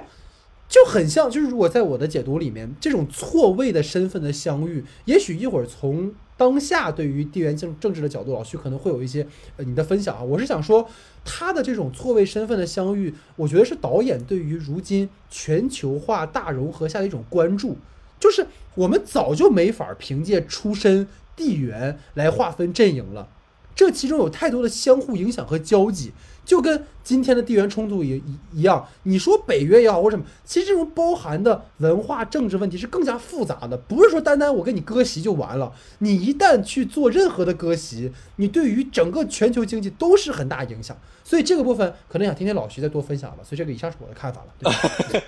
对我其实觉得，我我我先这么说吧，就是我等会儿我再分析这两个人物，因为我觉得我的嗯整个问题里面，我最关心、最喜欢的一个就是这个游轮，它简直就像一个预言一样，你知道吗？就是它是的是的是的它太有意思了。就是我其实游轮的开始我们已经分析了。它是一个由由小见大的一件事情。为什么这么说？因为小这个点就是在刚开始上来的时候，呃，他先拍了那个丫丫和卡尔这两个情侣，但他们恰恰是因为需要宣传这个游轮，对吧？网红带货也好啊，这种的关系，他上来他是一个免费的。免费的一个人，所以说他们会觉得，哎，我和这个游轮里面的人是不是有点格格不入的这种感觉？但是随着我们故事的发展，你会发现，在这个游轮故事里面，卡尔和丫丫的存在感被压得越来越低，越来越低。你不会有一种什么样的感受？感觉，哎，这里面，呃，怎么样？就是这两个人到底要在这样的剧情里头发生一个什么样的一个关系？但你恰恰发现了这个游轮里头有更有意思的部分。他在讲完了丫丫和卡尔的这种关系的时候，他马上把镜头给了谁？就是我们先说丫丫卡尔，他结束之后，他给的是嗯那个经历。所有穿白衣服的那一些水手，就是也不能说水手啊，就是游轮的运运嗯运运营人员、服务人员，对，他们其实还不是说最底层的那一批人。我为什么会这么说？因为大家都知道里面最底层的人是什么，其实是那种服务人员和劳动人员，应该说是劳动人员。对对，他们是什么人？他们就是那个对，就是在最底下里面的那个船舱里头拥挤着的，然后穿着蓝色的制服，天天负责打扫洗手间啊、扫房间啊，这种最基本的这种服务的一些人，他们是什么样的族裔？大部分都是非洲啊、亚洲啊、拉美裔的人，对吧？然后你再可以发现，那些穿着白制服的那些水手们，他们是什么？他们基本都是白人，而且有着一个什么呀？嗯，有着一个口号和一种很狂欢式的表现。这个里头就非常像那个《华尔街之狼》里头小李子和贝尔的那场戏，对对对对对对就敲着敲着自己的，他们就在里面。钱钱钱钱，对对对，money money money，然后几个人就开始疯了。我说我操，我们今天要把这些客户们伺候好，伺候舒服，我们就赚大钱，就起飞了。就你可以发现，这是什么？就是他从底层的那个角度一下往上拍到了这些中产的狂欢。中产的狂欢源自于什么？源自于他们现在要去给那些最上层的资本家们去为他们服务。好，镜头马上一转，来到了谁？他没有先给那个俄罗斯那个大亨，他呃他他他先给到的是那个那个温斯顿的那一家，就是英国的那个做手榴弹的那个军火商。那个老头和老太太，然后他们一直在讨论，哇，我现在就是因为颁布了什么什么样的一个禁武器禁售的一个条例，所以我们的营收减少了百分之二十五，这个对于我们来说真的是太难了。但你恰恰想到的是，他们是一个出售军火的人，因为可能战争的减少，因为我们要减少人员的伤亡，所以我的收入减少了。但是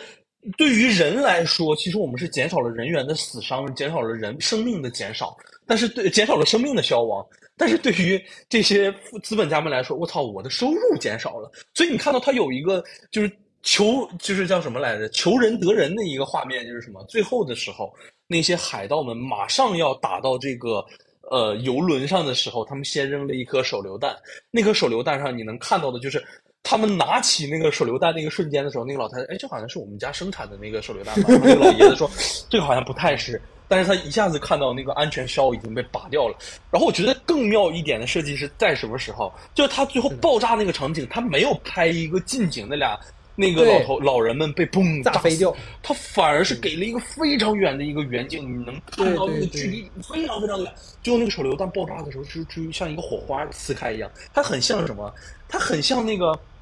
我们在看那个《爱死机》第一季的时候，里面有一个嗯就是。呃，第第二季的时候，就是你发现那个里面在宇宙上，在地球上面发生非常非常多事，第三次世界大战核弹爆炸了，然后地球毁灭了然后拉出去之后，在宇宙里头，就就地球像放了个屁一样，不没了。啥都不是。对，就是地球虽然毁灭了，在这整个宇宙的版图里头，它连一个微小的毫厘，就那种毫尘，它都不算，它一下子就消失了，谁也没有什么感觉，就像一个屁一样，就那种之间的那种隐喻的那种错位啊，和我们所说的那种对照关系，真的让我看得非常嗨那一段戏。那么、嗯这个整个序列来下，我们说它可能完成了一个对于当下社会现状的一个浮世录一样的表现，但是回过来。我们必须要去讨论一下，就是我们这个核心议题，就是围绕着这个错位的这个俄罗斯大对亨错位的关系和 哈里森。对哈里森我真的要笑疯了，就是他每次一说话的时候，我就想乐，我也不知道为什么。虽然他不是一个喜剧的人物，但我们我我切入的点其实是这样的，就是。呃，我当时在看呃哈里森的那个喝醉酒的画面的时候，我有注意到一件事情，就是他上面其实摆了两本书，第一个书就是叫《大棋局》，它讲的是美国的首要地位以及地缘战略，不重要。它的作者非常重要，它的作者是布热津斯基，就是他是一个非常著名的反美先锋，就是在美国，但是他是一个反美先锋。还有一个，还有一个人。呃，还有另一本书，就是乔姆斯基写的《世界秩序的秘密》。就这两个人，就如果用我们的这个当下的，就给大家给观众朋友们，如果不知道这两个人物，当然我感觉应该是如果有了解这个美国近代史的人，应该都知道他们俩的这本书。但换言之，如果我们去理解这两个人的话，这么理解就好了，就是两个方方。啊，就是这样的。他们两本书，无论是《大棋局》还是《世界秩序的秘密》，他们其实讨论的一件就是一件事情，就是美国的霸权主义。他就是吃着美国的饭。我们所说呀，你是美国人，但是你虽然他们是美国移也是移民过去的二次二代的移民这样的一个身份，但是他们围绕着当下，尤其是近代关系中，他们已经非常精准的预言到了阿富汗战争也好，北约的危机也好，以及一些代理人战争，包括以色列危机、中东危机，以及我们可能亚太地区的即将发生的一件事情。就这两本书，基本上把接下来的四五十年的事情全部预言了，包括在大棋局里面的时候也预言过，在七就是它可能是七八十年代的一本书嘛，他预言过在接下来的四五十年代的时候，俄罗斯和欧洲东部地区一定会发生非常激烈的一个冲突，这都是他们在预言之中的一件事情。但是你可以发现，就是你引射出这几本书里之间的秘密，然后你呃不是秘密啊，就是引射这些书里的内容的时候，你在切换到这两个人的身上的时候，呃，虽然同样是一个俄罗斯人和一个美国人，但是他们两个之间的意识形态，其实你发现是不冲突的。这件事情是非常有意思的一件事情。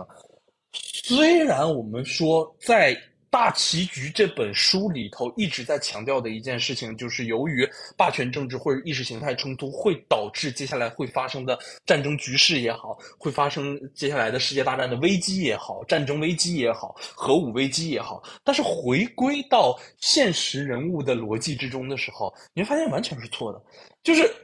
美信仰着这些大棋局也好，世界秩序秘密的这样的一个美国的船长，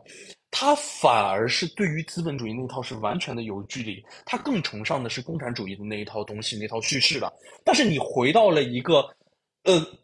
共产主义的一个人的身上的时候，就社会主义的一个人的身上的时候，你会发现为什么他就是标准的我们所谓的这种社会主义资本家，就是吃着社会主义的饭，享受着社会主义的福利，享受社会主义的资源。但是我在最私下的、最放松的场合里的时候，他一定是个反贼啊！虽然我们打引号，对不对？我们就应这是一个打引号的一个状态的，就是他太清楚这一套社会的逻辑是什么样的，就是他只是没给你什么一点儿呢，他没给你一点点这个俄罗。斯这个大亨的前史，他如果给你一个前史，我敢打保票是一个又红又正的一个人，就他会在自己所身处的那个场合里，和一个见到一个自己非常私下的一个场合里的时候，呈现完全两种不同的面貌，而且这种面貌是一定会导致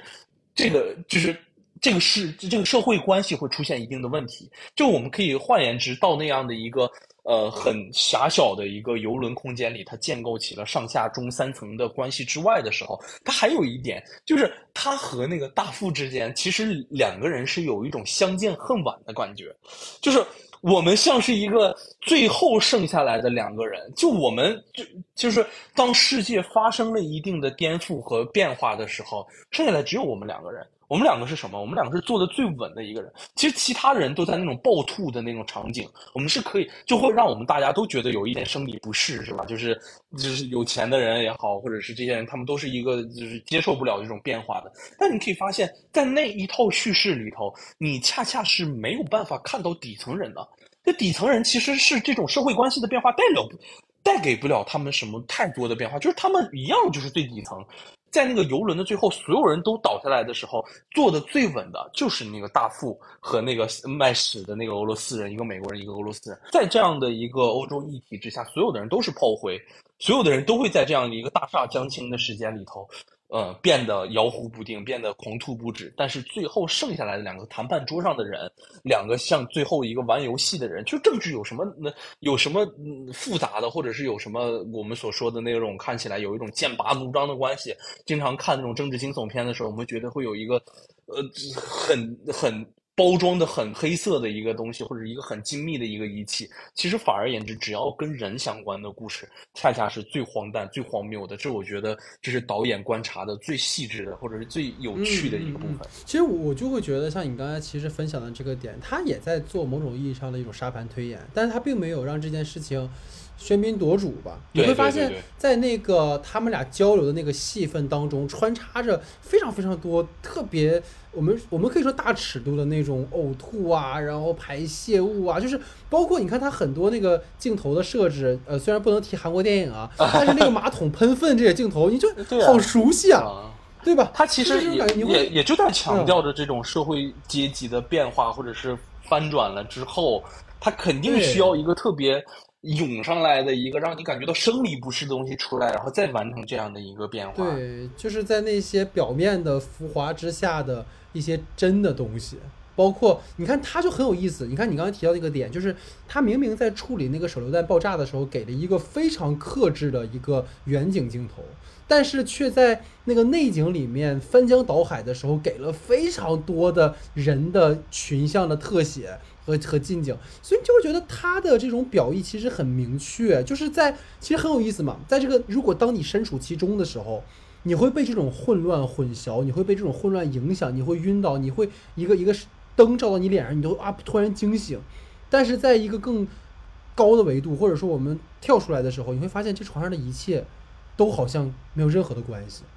所以这个本身这种视角的切换。也是个挺有意思的点吧，所以对我大概是这么想。嗯嗯嗯，好的，那就是我的第二个问题啊。其实我觉得，呃，《悲情三角》这个片子里头还有一个就是我们讨论的非常多的一件事情，就是这种分段落式的这种叙事结构。我其实蛮好奇你的一个看法。其实于我个人而言的感觉是这样的，就是它这样的一个叙事结构，它其实使角色的作用变小了。它反而使得最后一个段落的故事，包括游艇段落的后半部分，你刚才提到了那个不能提韩国电影，但不，我一定要提 啊，就是同为金棕榈的这个寄生虫，它的最后段落其实和它很相似，它会给人一种非常架空的感觉，反而使得影片在一定程度上离开了文本。更强调了它对于主题的一个展示。其实这个段落给我的一个感觉就是，我们在看一些以往奉俊昊导演的作品的时候，我们总会强调奉俊昊导演里面树立的人物也好，尤其是以《杀人回忆》也好啊，这些片子里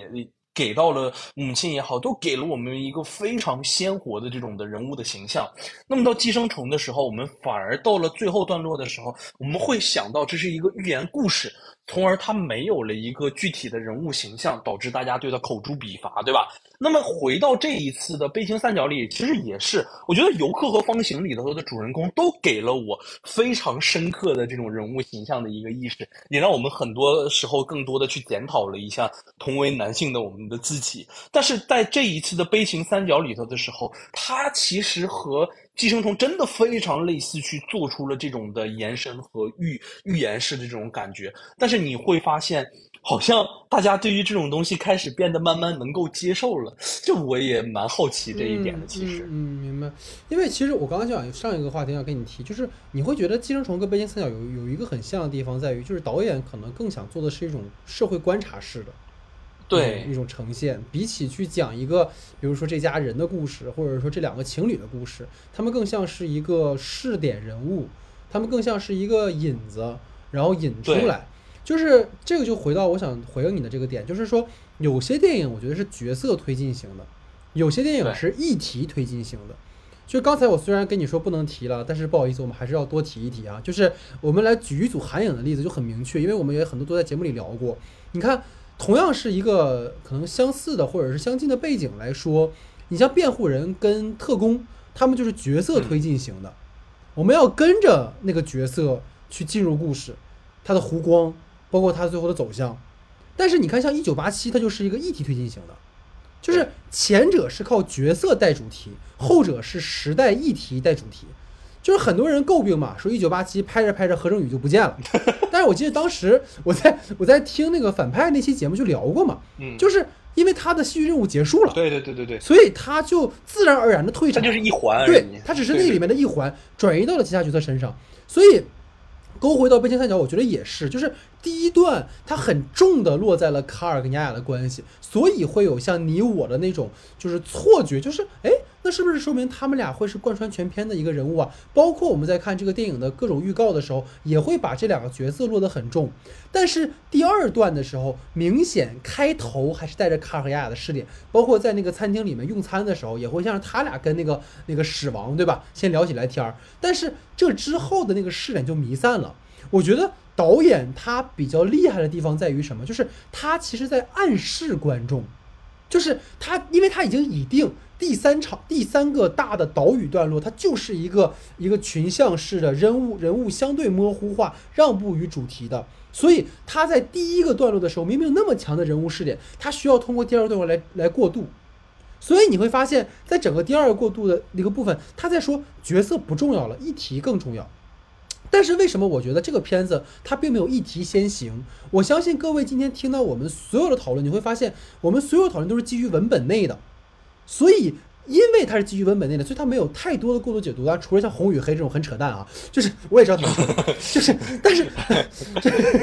就包括三个三个就是前面提到的，就是三个段落里面它存在着三个女性在关系或者场域内的主导，等于说这一步男性角色要面对的，就是在某种程度上女性会更强。你要去去除这种盲目的自大和自负，去真实而具体的面对一段关系，而不是说用自己固有的思维去判断一切。就像是第三章的岛屿嘛，那个富商想要给阿比盖尔送表是吧？哎，我劳力士可贵，但是对方就是想让对方给自己好处嘛。但这些所谓的财富对于阿比盖尔来讲什么都不是。所以说回应老徐，就是我觉得本片它会有一种就是文本上的脱节感吗？可能不会，因为导演做了很好的一种过渡，他也让三段故事其实不断在拓展它的一个主题表达，所以它也让整个的男性困境三部曲做了一个很好的升华。嗯所以这个是我的看法。呃，但是我还想，其实就是再往再再多多聊一点点，就是说，啊呃啊，如果我们现在先假设一个拟定的一个它的一个叙事逻辑，就是它第一段的时候的出发点其实是围绕着这个情侣开始的，就卡尔和丫丫，这个是我们的一个共识，我们觉得他们其实为影片铺陈了一个基调，包括一个错位关系。那么，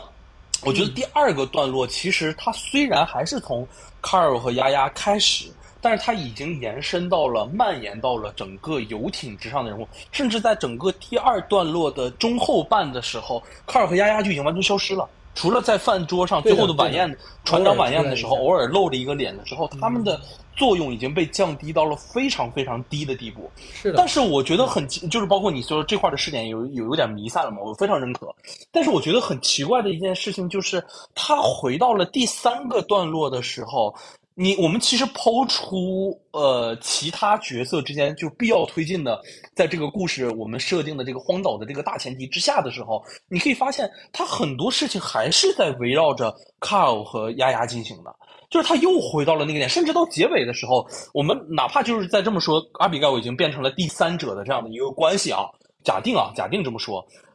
其实还是围绕着他们三个人，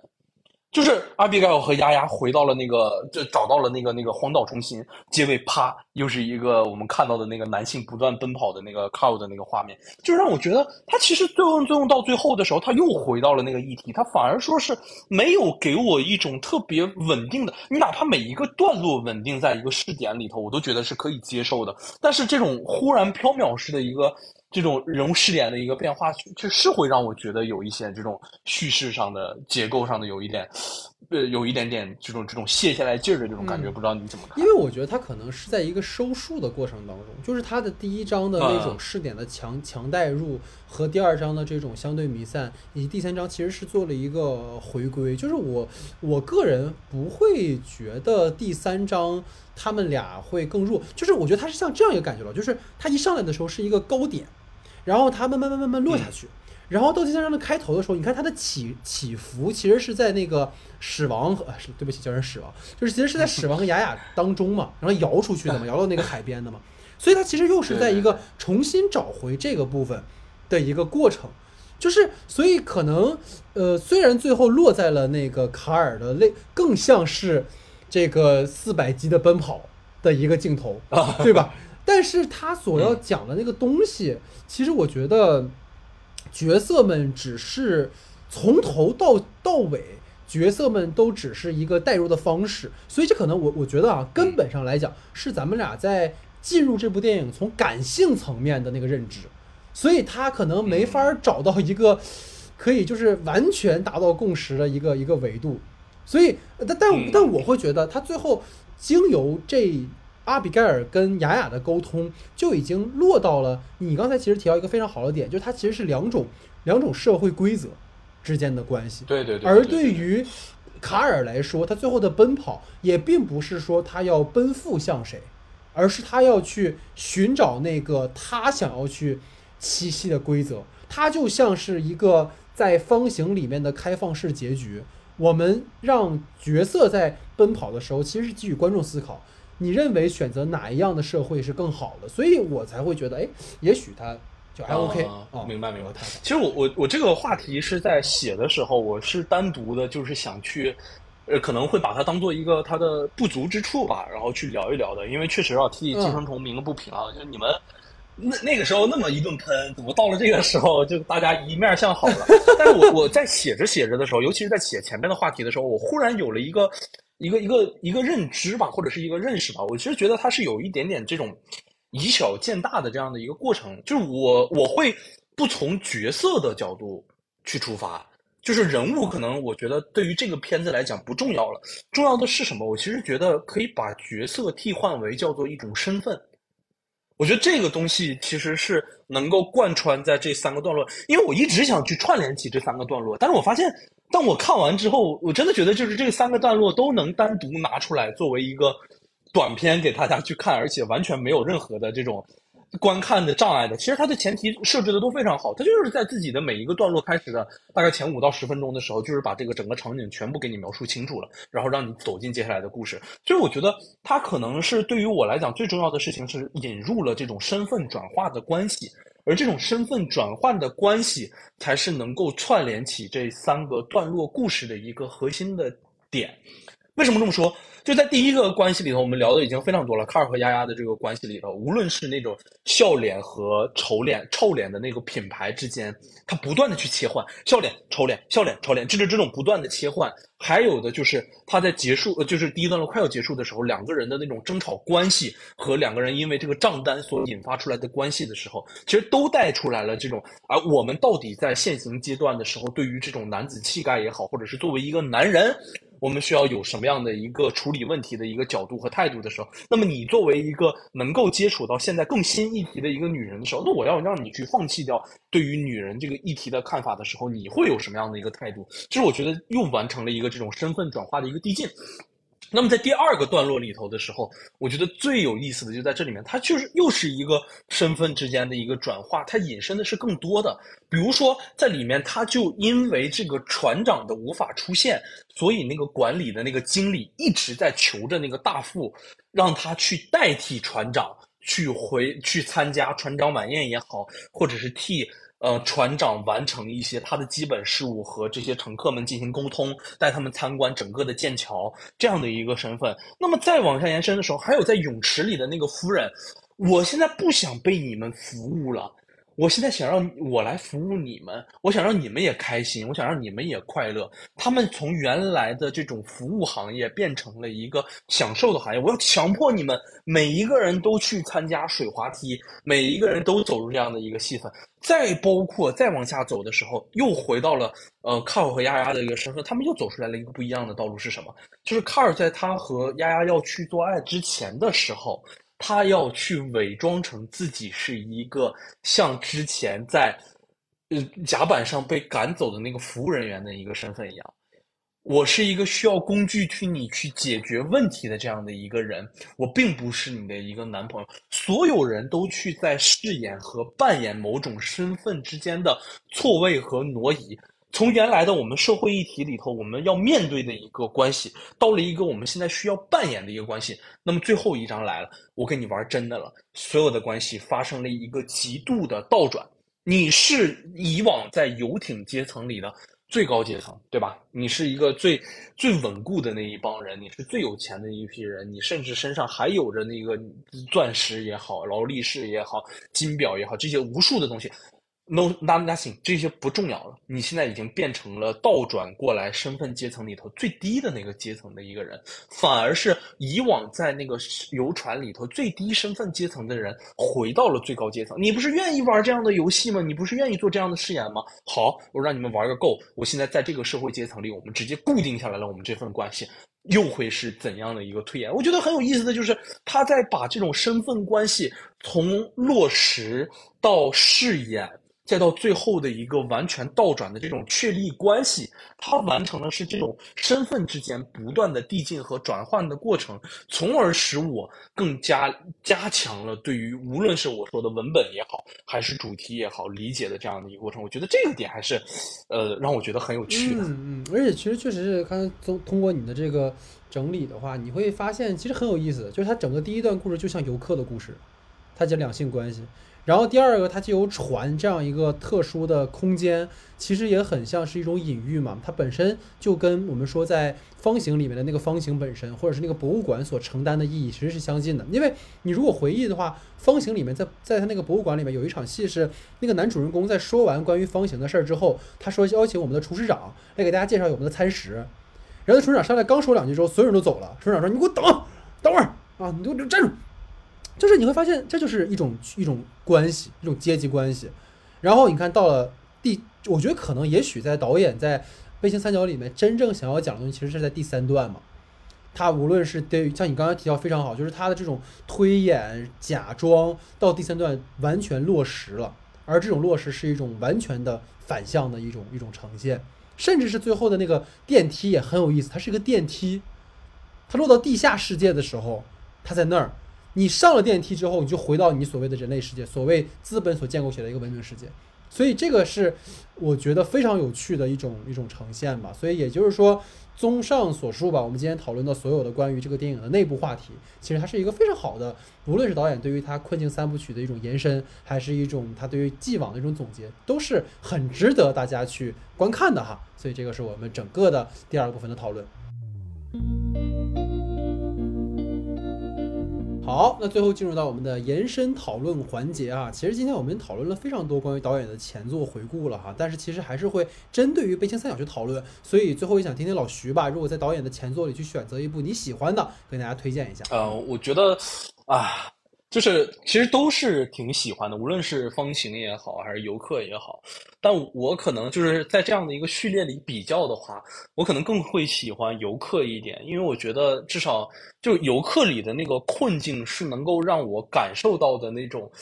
有有一点切身的那种窒息的感觉，对对对对，就是你会真的很坐立不安，它带给你的那种感受是非常强烈的。而且我我真的就是像我刚才所说的，我觉得游客里头他的人物是非常细腻的，无论是我们所谓的那个父亲，还有那个母亲，甚至是那两个小孩最后抱头痛哭的那场戏的时候，都会让你感觉到那是一个非常真实可信的那样的一个人物的状态，而且。啊，他而且还是一个非常直接的这种关系，在不断的刺着你，就是让你的感觉哇，这个东西来的还是非常的强烈的。而且我觉得里面可能给我的一个很大的一个启示，就是那种道德制高点的那样的一个问题，就是当我们身处那样的一个空间，再往下。呃，俯视的时候也好，你恰恰会忘了坐在你对面的那个人是和你能够建立起亲密关系的一个人，他反而变成就是让我觉得在游客里头，他恰恰成为了一个罪人，这是让我觉得呃有没有必要也好，或者是让我觉得特别痛心的一件事情。但恰恰是他，嗯，他其实反而对这一切熟若无睹，或者变得很正常的时候，那忽然而来的一击。你不能说他是有恶意的，他的那个妻子，但是恰恰就是因为你好像没有展现出来你的痛苦也好，没有展现出来的你这种东西，但我一定要在道德高地上压你一头，告诉你你才是那个应该在我脚底之下的那个人，让我觉得来的真的是太强烈了。然后还有一个我必须赞扬他的一个点子，就是我觉得游客里头他真的让让我很惊讶的就是他的手法非常纯熟，他真的很愿意用那些。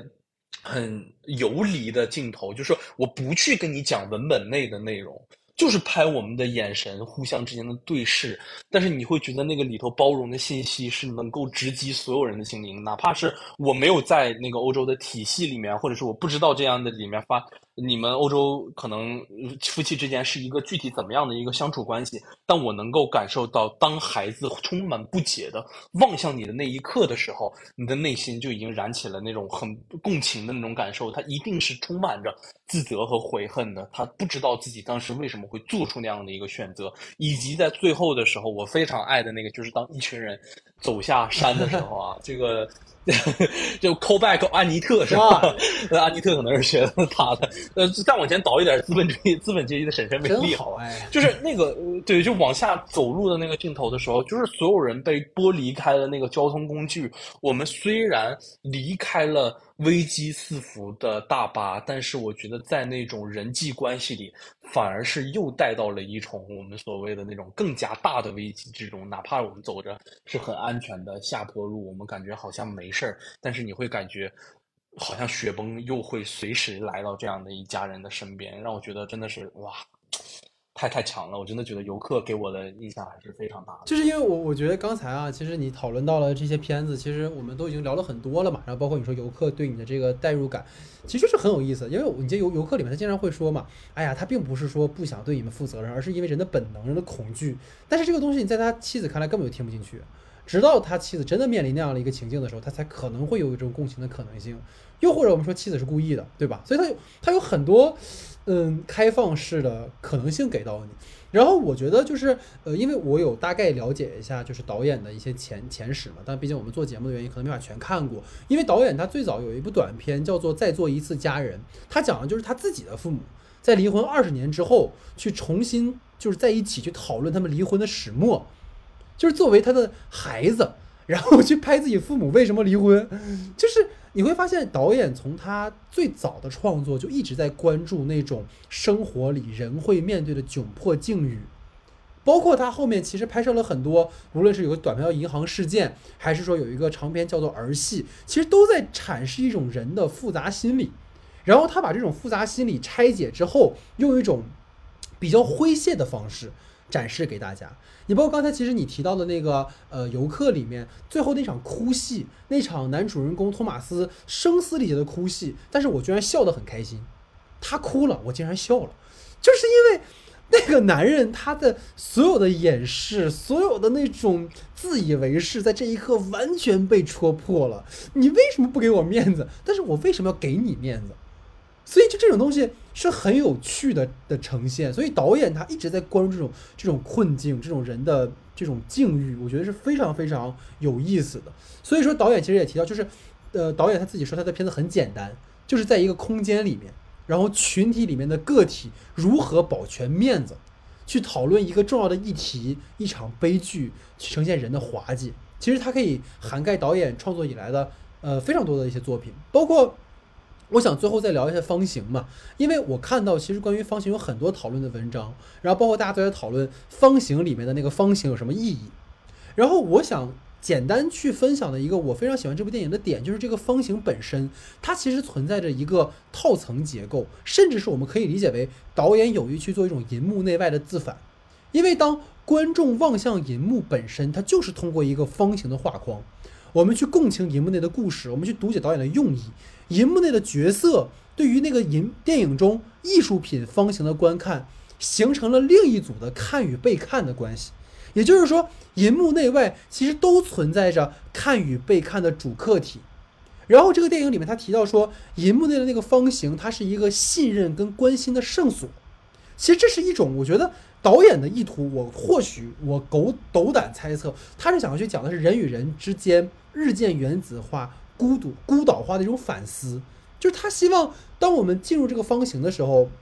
我们可以打破隔阂，我们形成一片岛屿，我们彼此相连。但是现实就是在故事里面，依然没有人会帮助流浪汉和乞丐。面对他者的求助，大部分人选择的是无视。就很讽刺的一场戏，就是男主在那个百货商场，他拒绝施施舍一位流浪汉。结果他想要去找孩子的时候，没有人帮他看东西，还要折回来让流浪汉帮忙，所以这个是一个我觉得非常有意思的地方。包括大家都在讨论那个星星的那个男人在大闹会场的时候，这个其实很像《悲情三角》里面那个暴风雨夜的船长宴席，就是一个野蛮的、你无法掌控的原生力量闯入了一个由资本跟权力搭建起来的一个世界，然后这个能力量对环境的所有人开始了一场。挑战和考验，然后你会发现，开始的时候大家把那个星星男看成一场秀，一个表演。但是当暴力发生的时候，当冒犯发生的时候，那个虚构跟真实的薄膜被无情戳破。尤其是当那个星星去想要强暴一位女士的时候，无人相助，直到最后大家一拥而上。但是你会发现，最后大家一拥而上的这个行为，比起说是向这个女性帮助。而更像是他们因为这个星星男冒犯了他们自己而去进行泄愤，所以我会觉得导演的种种的这种设置，它有非常多可以读解的的空间。有些人很讨厌这种就是讽刺类的故事，你知道，老徐，我突然发现了，就是导演们呢，就是无论是他们的创作还是他们的就是观看喜欢的电影，都有一些共通性。因为鲁本他说他自己最喜欢的去年一部电影，你知道是啥吗？是不要抬头。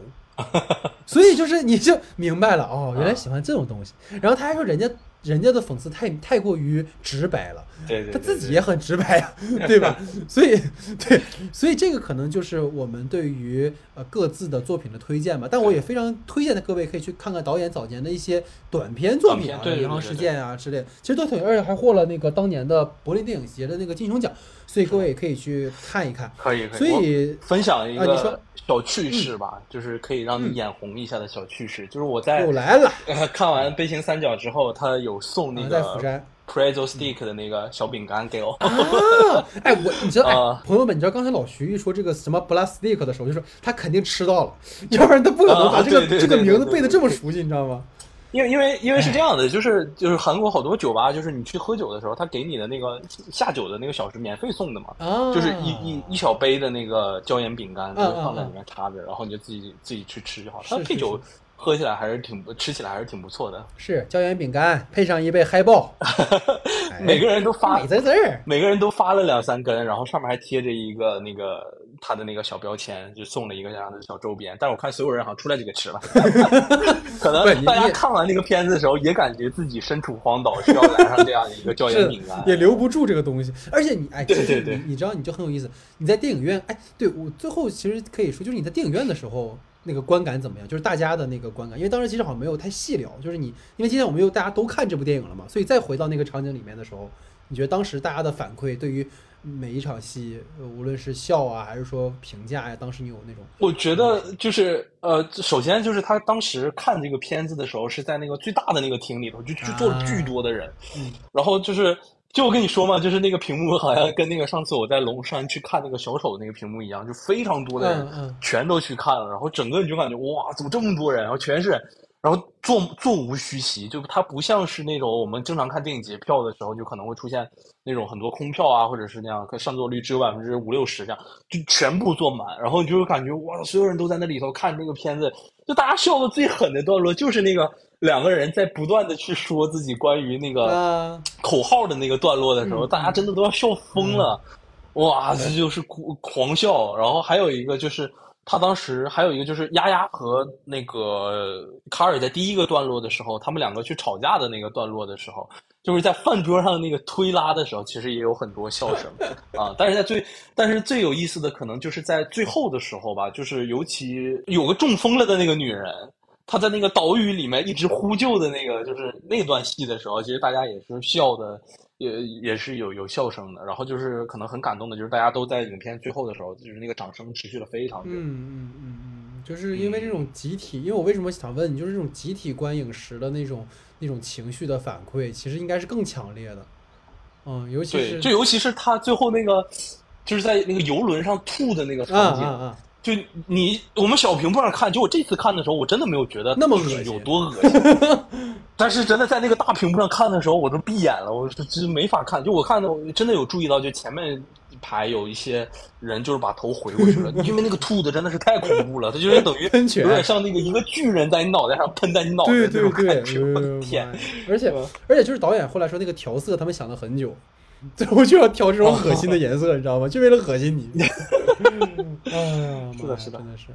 对，所以所以就是这个还挺有意思。所以就其实还是说明这种电影还是应该去大荧幕集体观赏，可能效果会更好一些哈。所以这也是，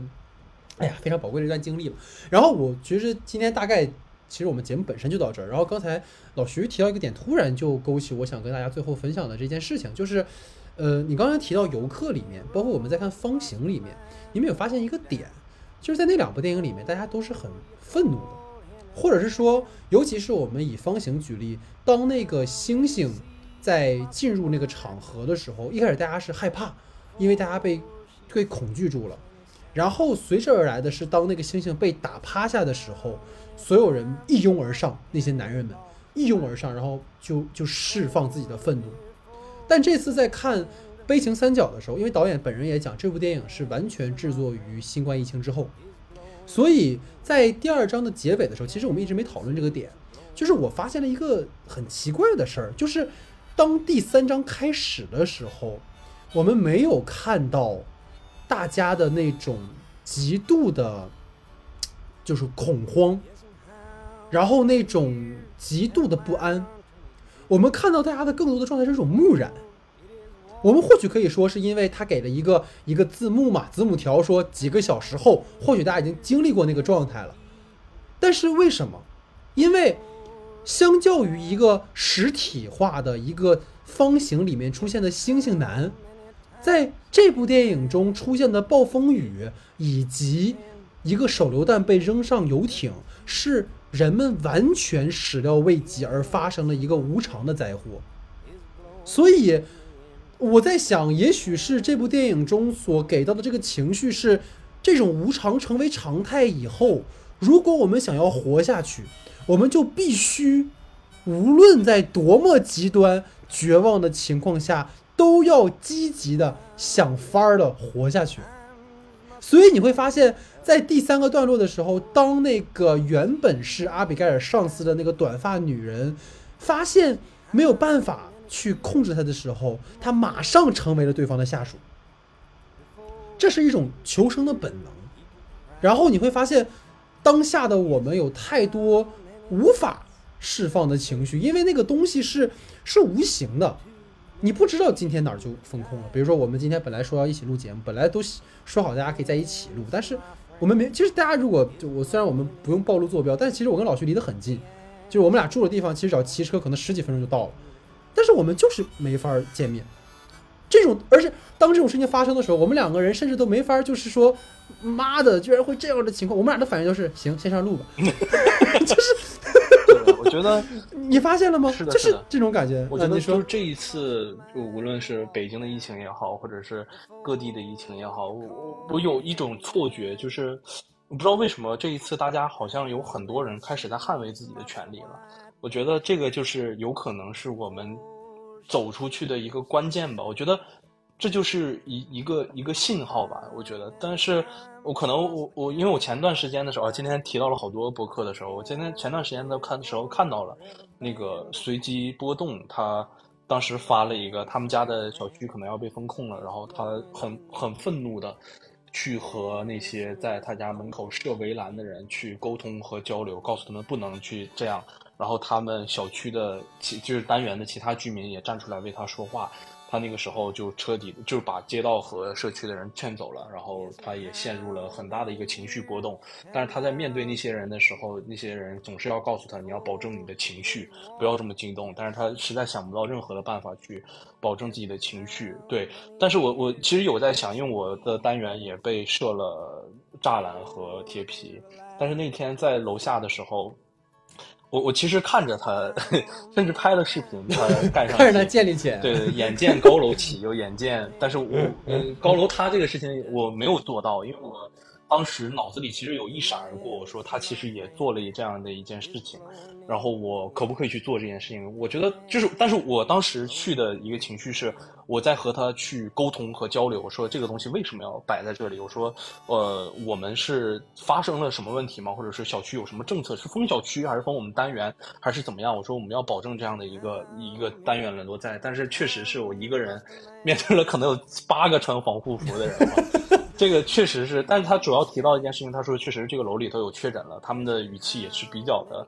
呃，和谐的、理解的。然后他说有任何的通知，我们都可以在社区的群里头直接跟他们去沟通，单元群里直接跟都沟通。那我觉得可能我在努力的试图去走这一步吧，但是我觉得可能和嗯真正的能走出这样一步还有很大的差距。但我觉得我有在被影响，我也希望的是。无论是我们的群里的，不是不是群里的，就收听我们节目的朋友们，或者是遭遇了这种不公平的对待的时候，我希望大家都能够利用自自己的权利。所以就是聊到最后，大家会发现这个底很奇怪，为什么聊到这儿了啊？确实是，但但我觉得确实是因为这个情绪大家都存在，包括我们说前两天我们聊的跟泰迪老师的那期节目嘛，就是，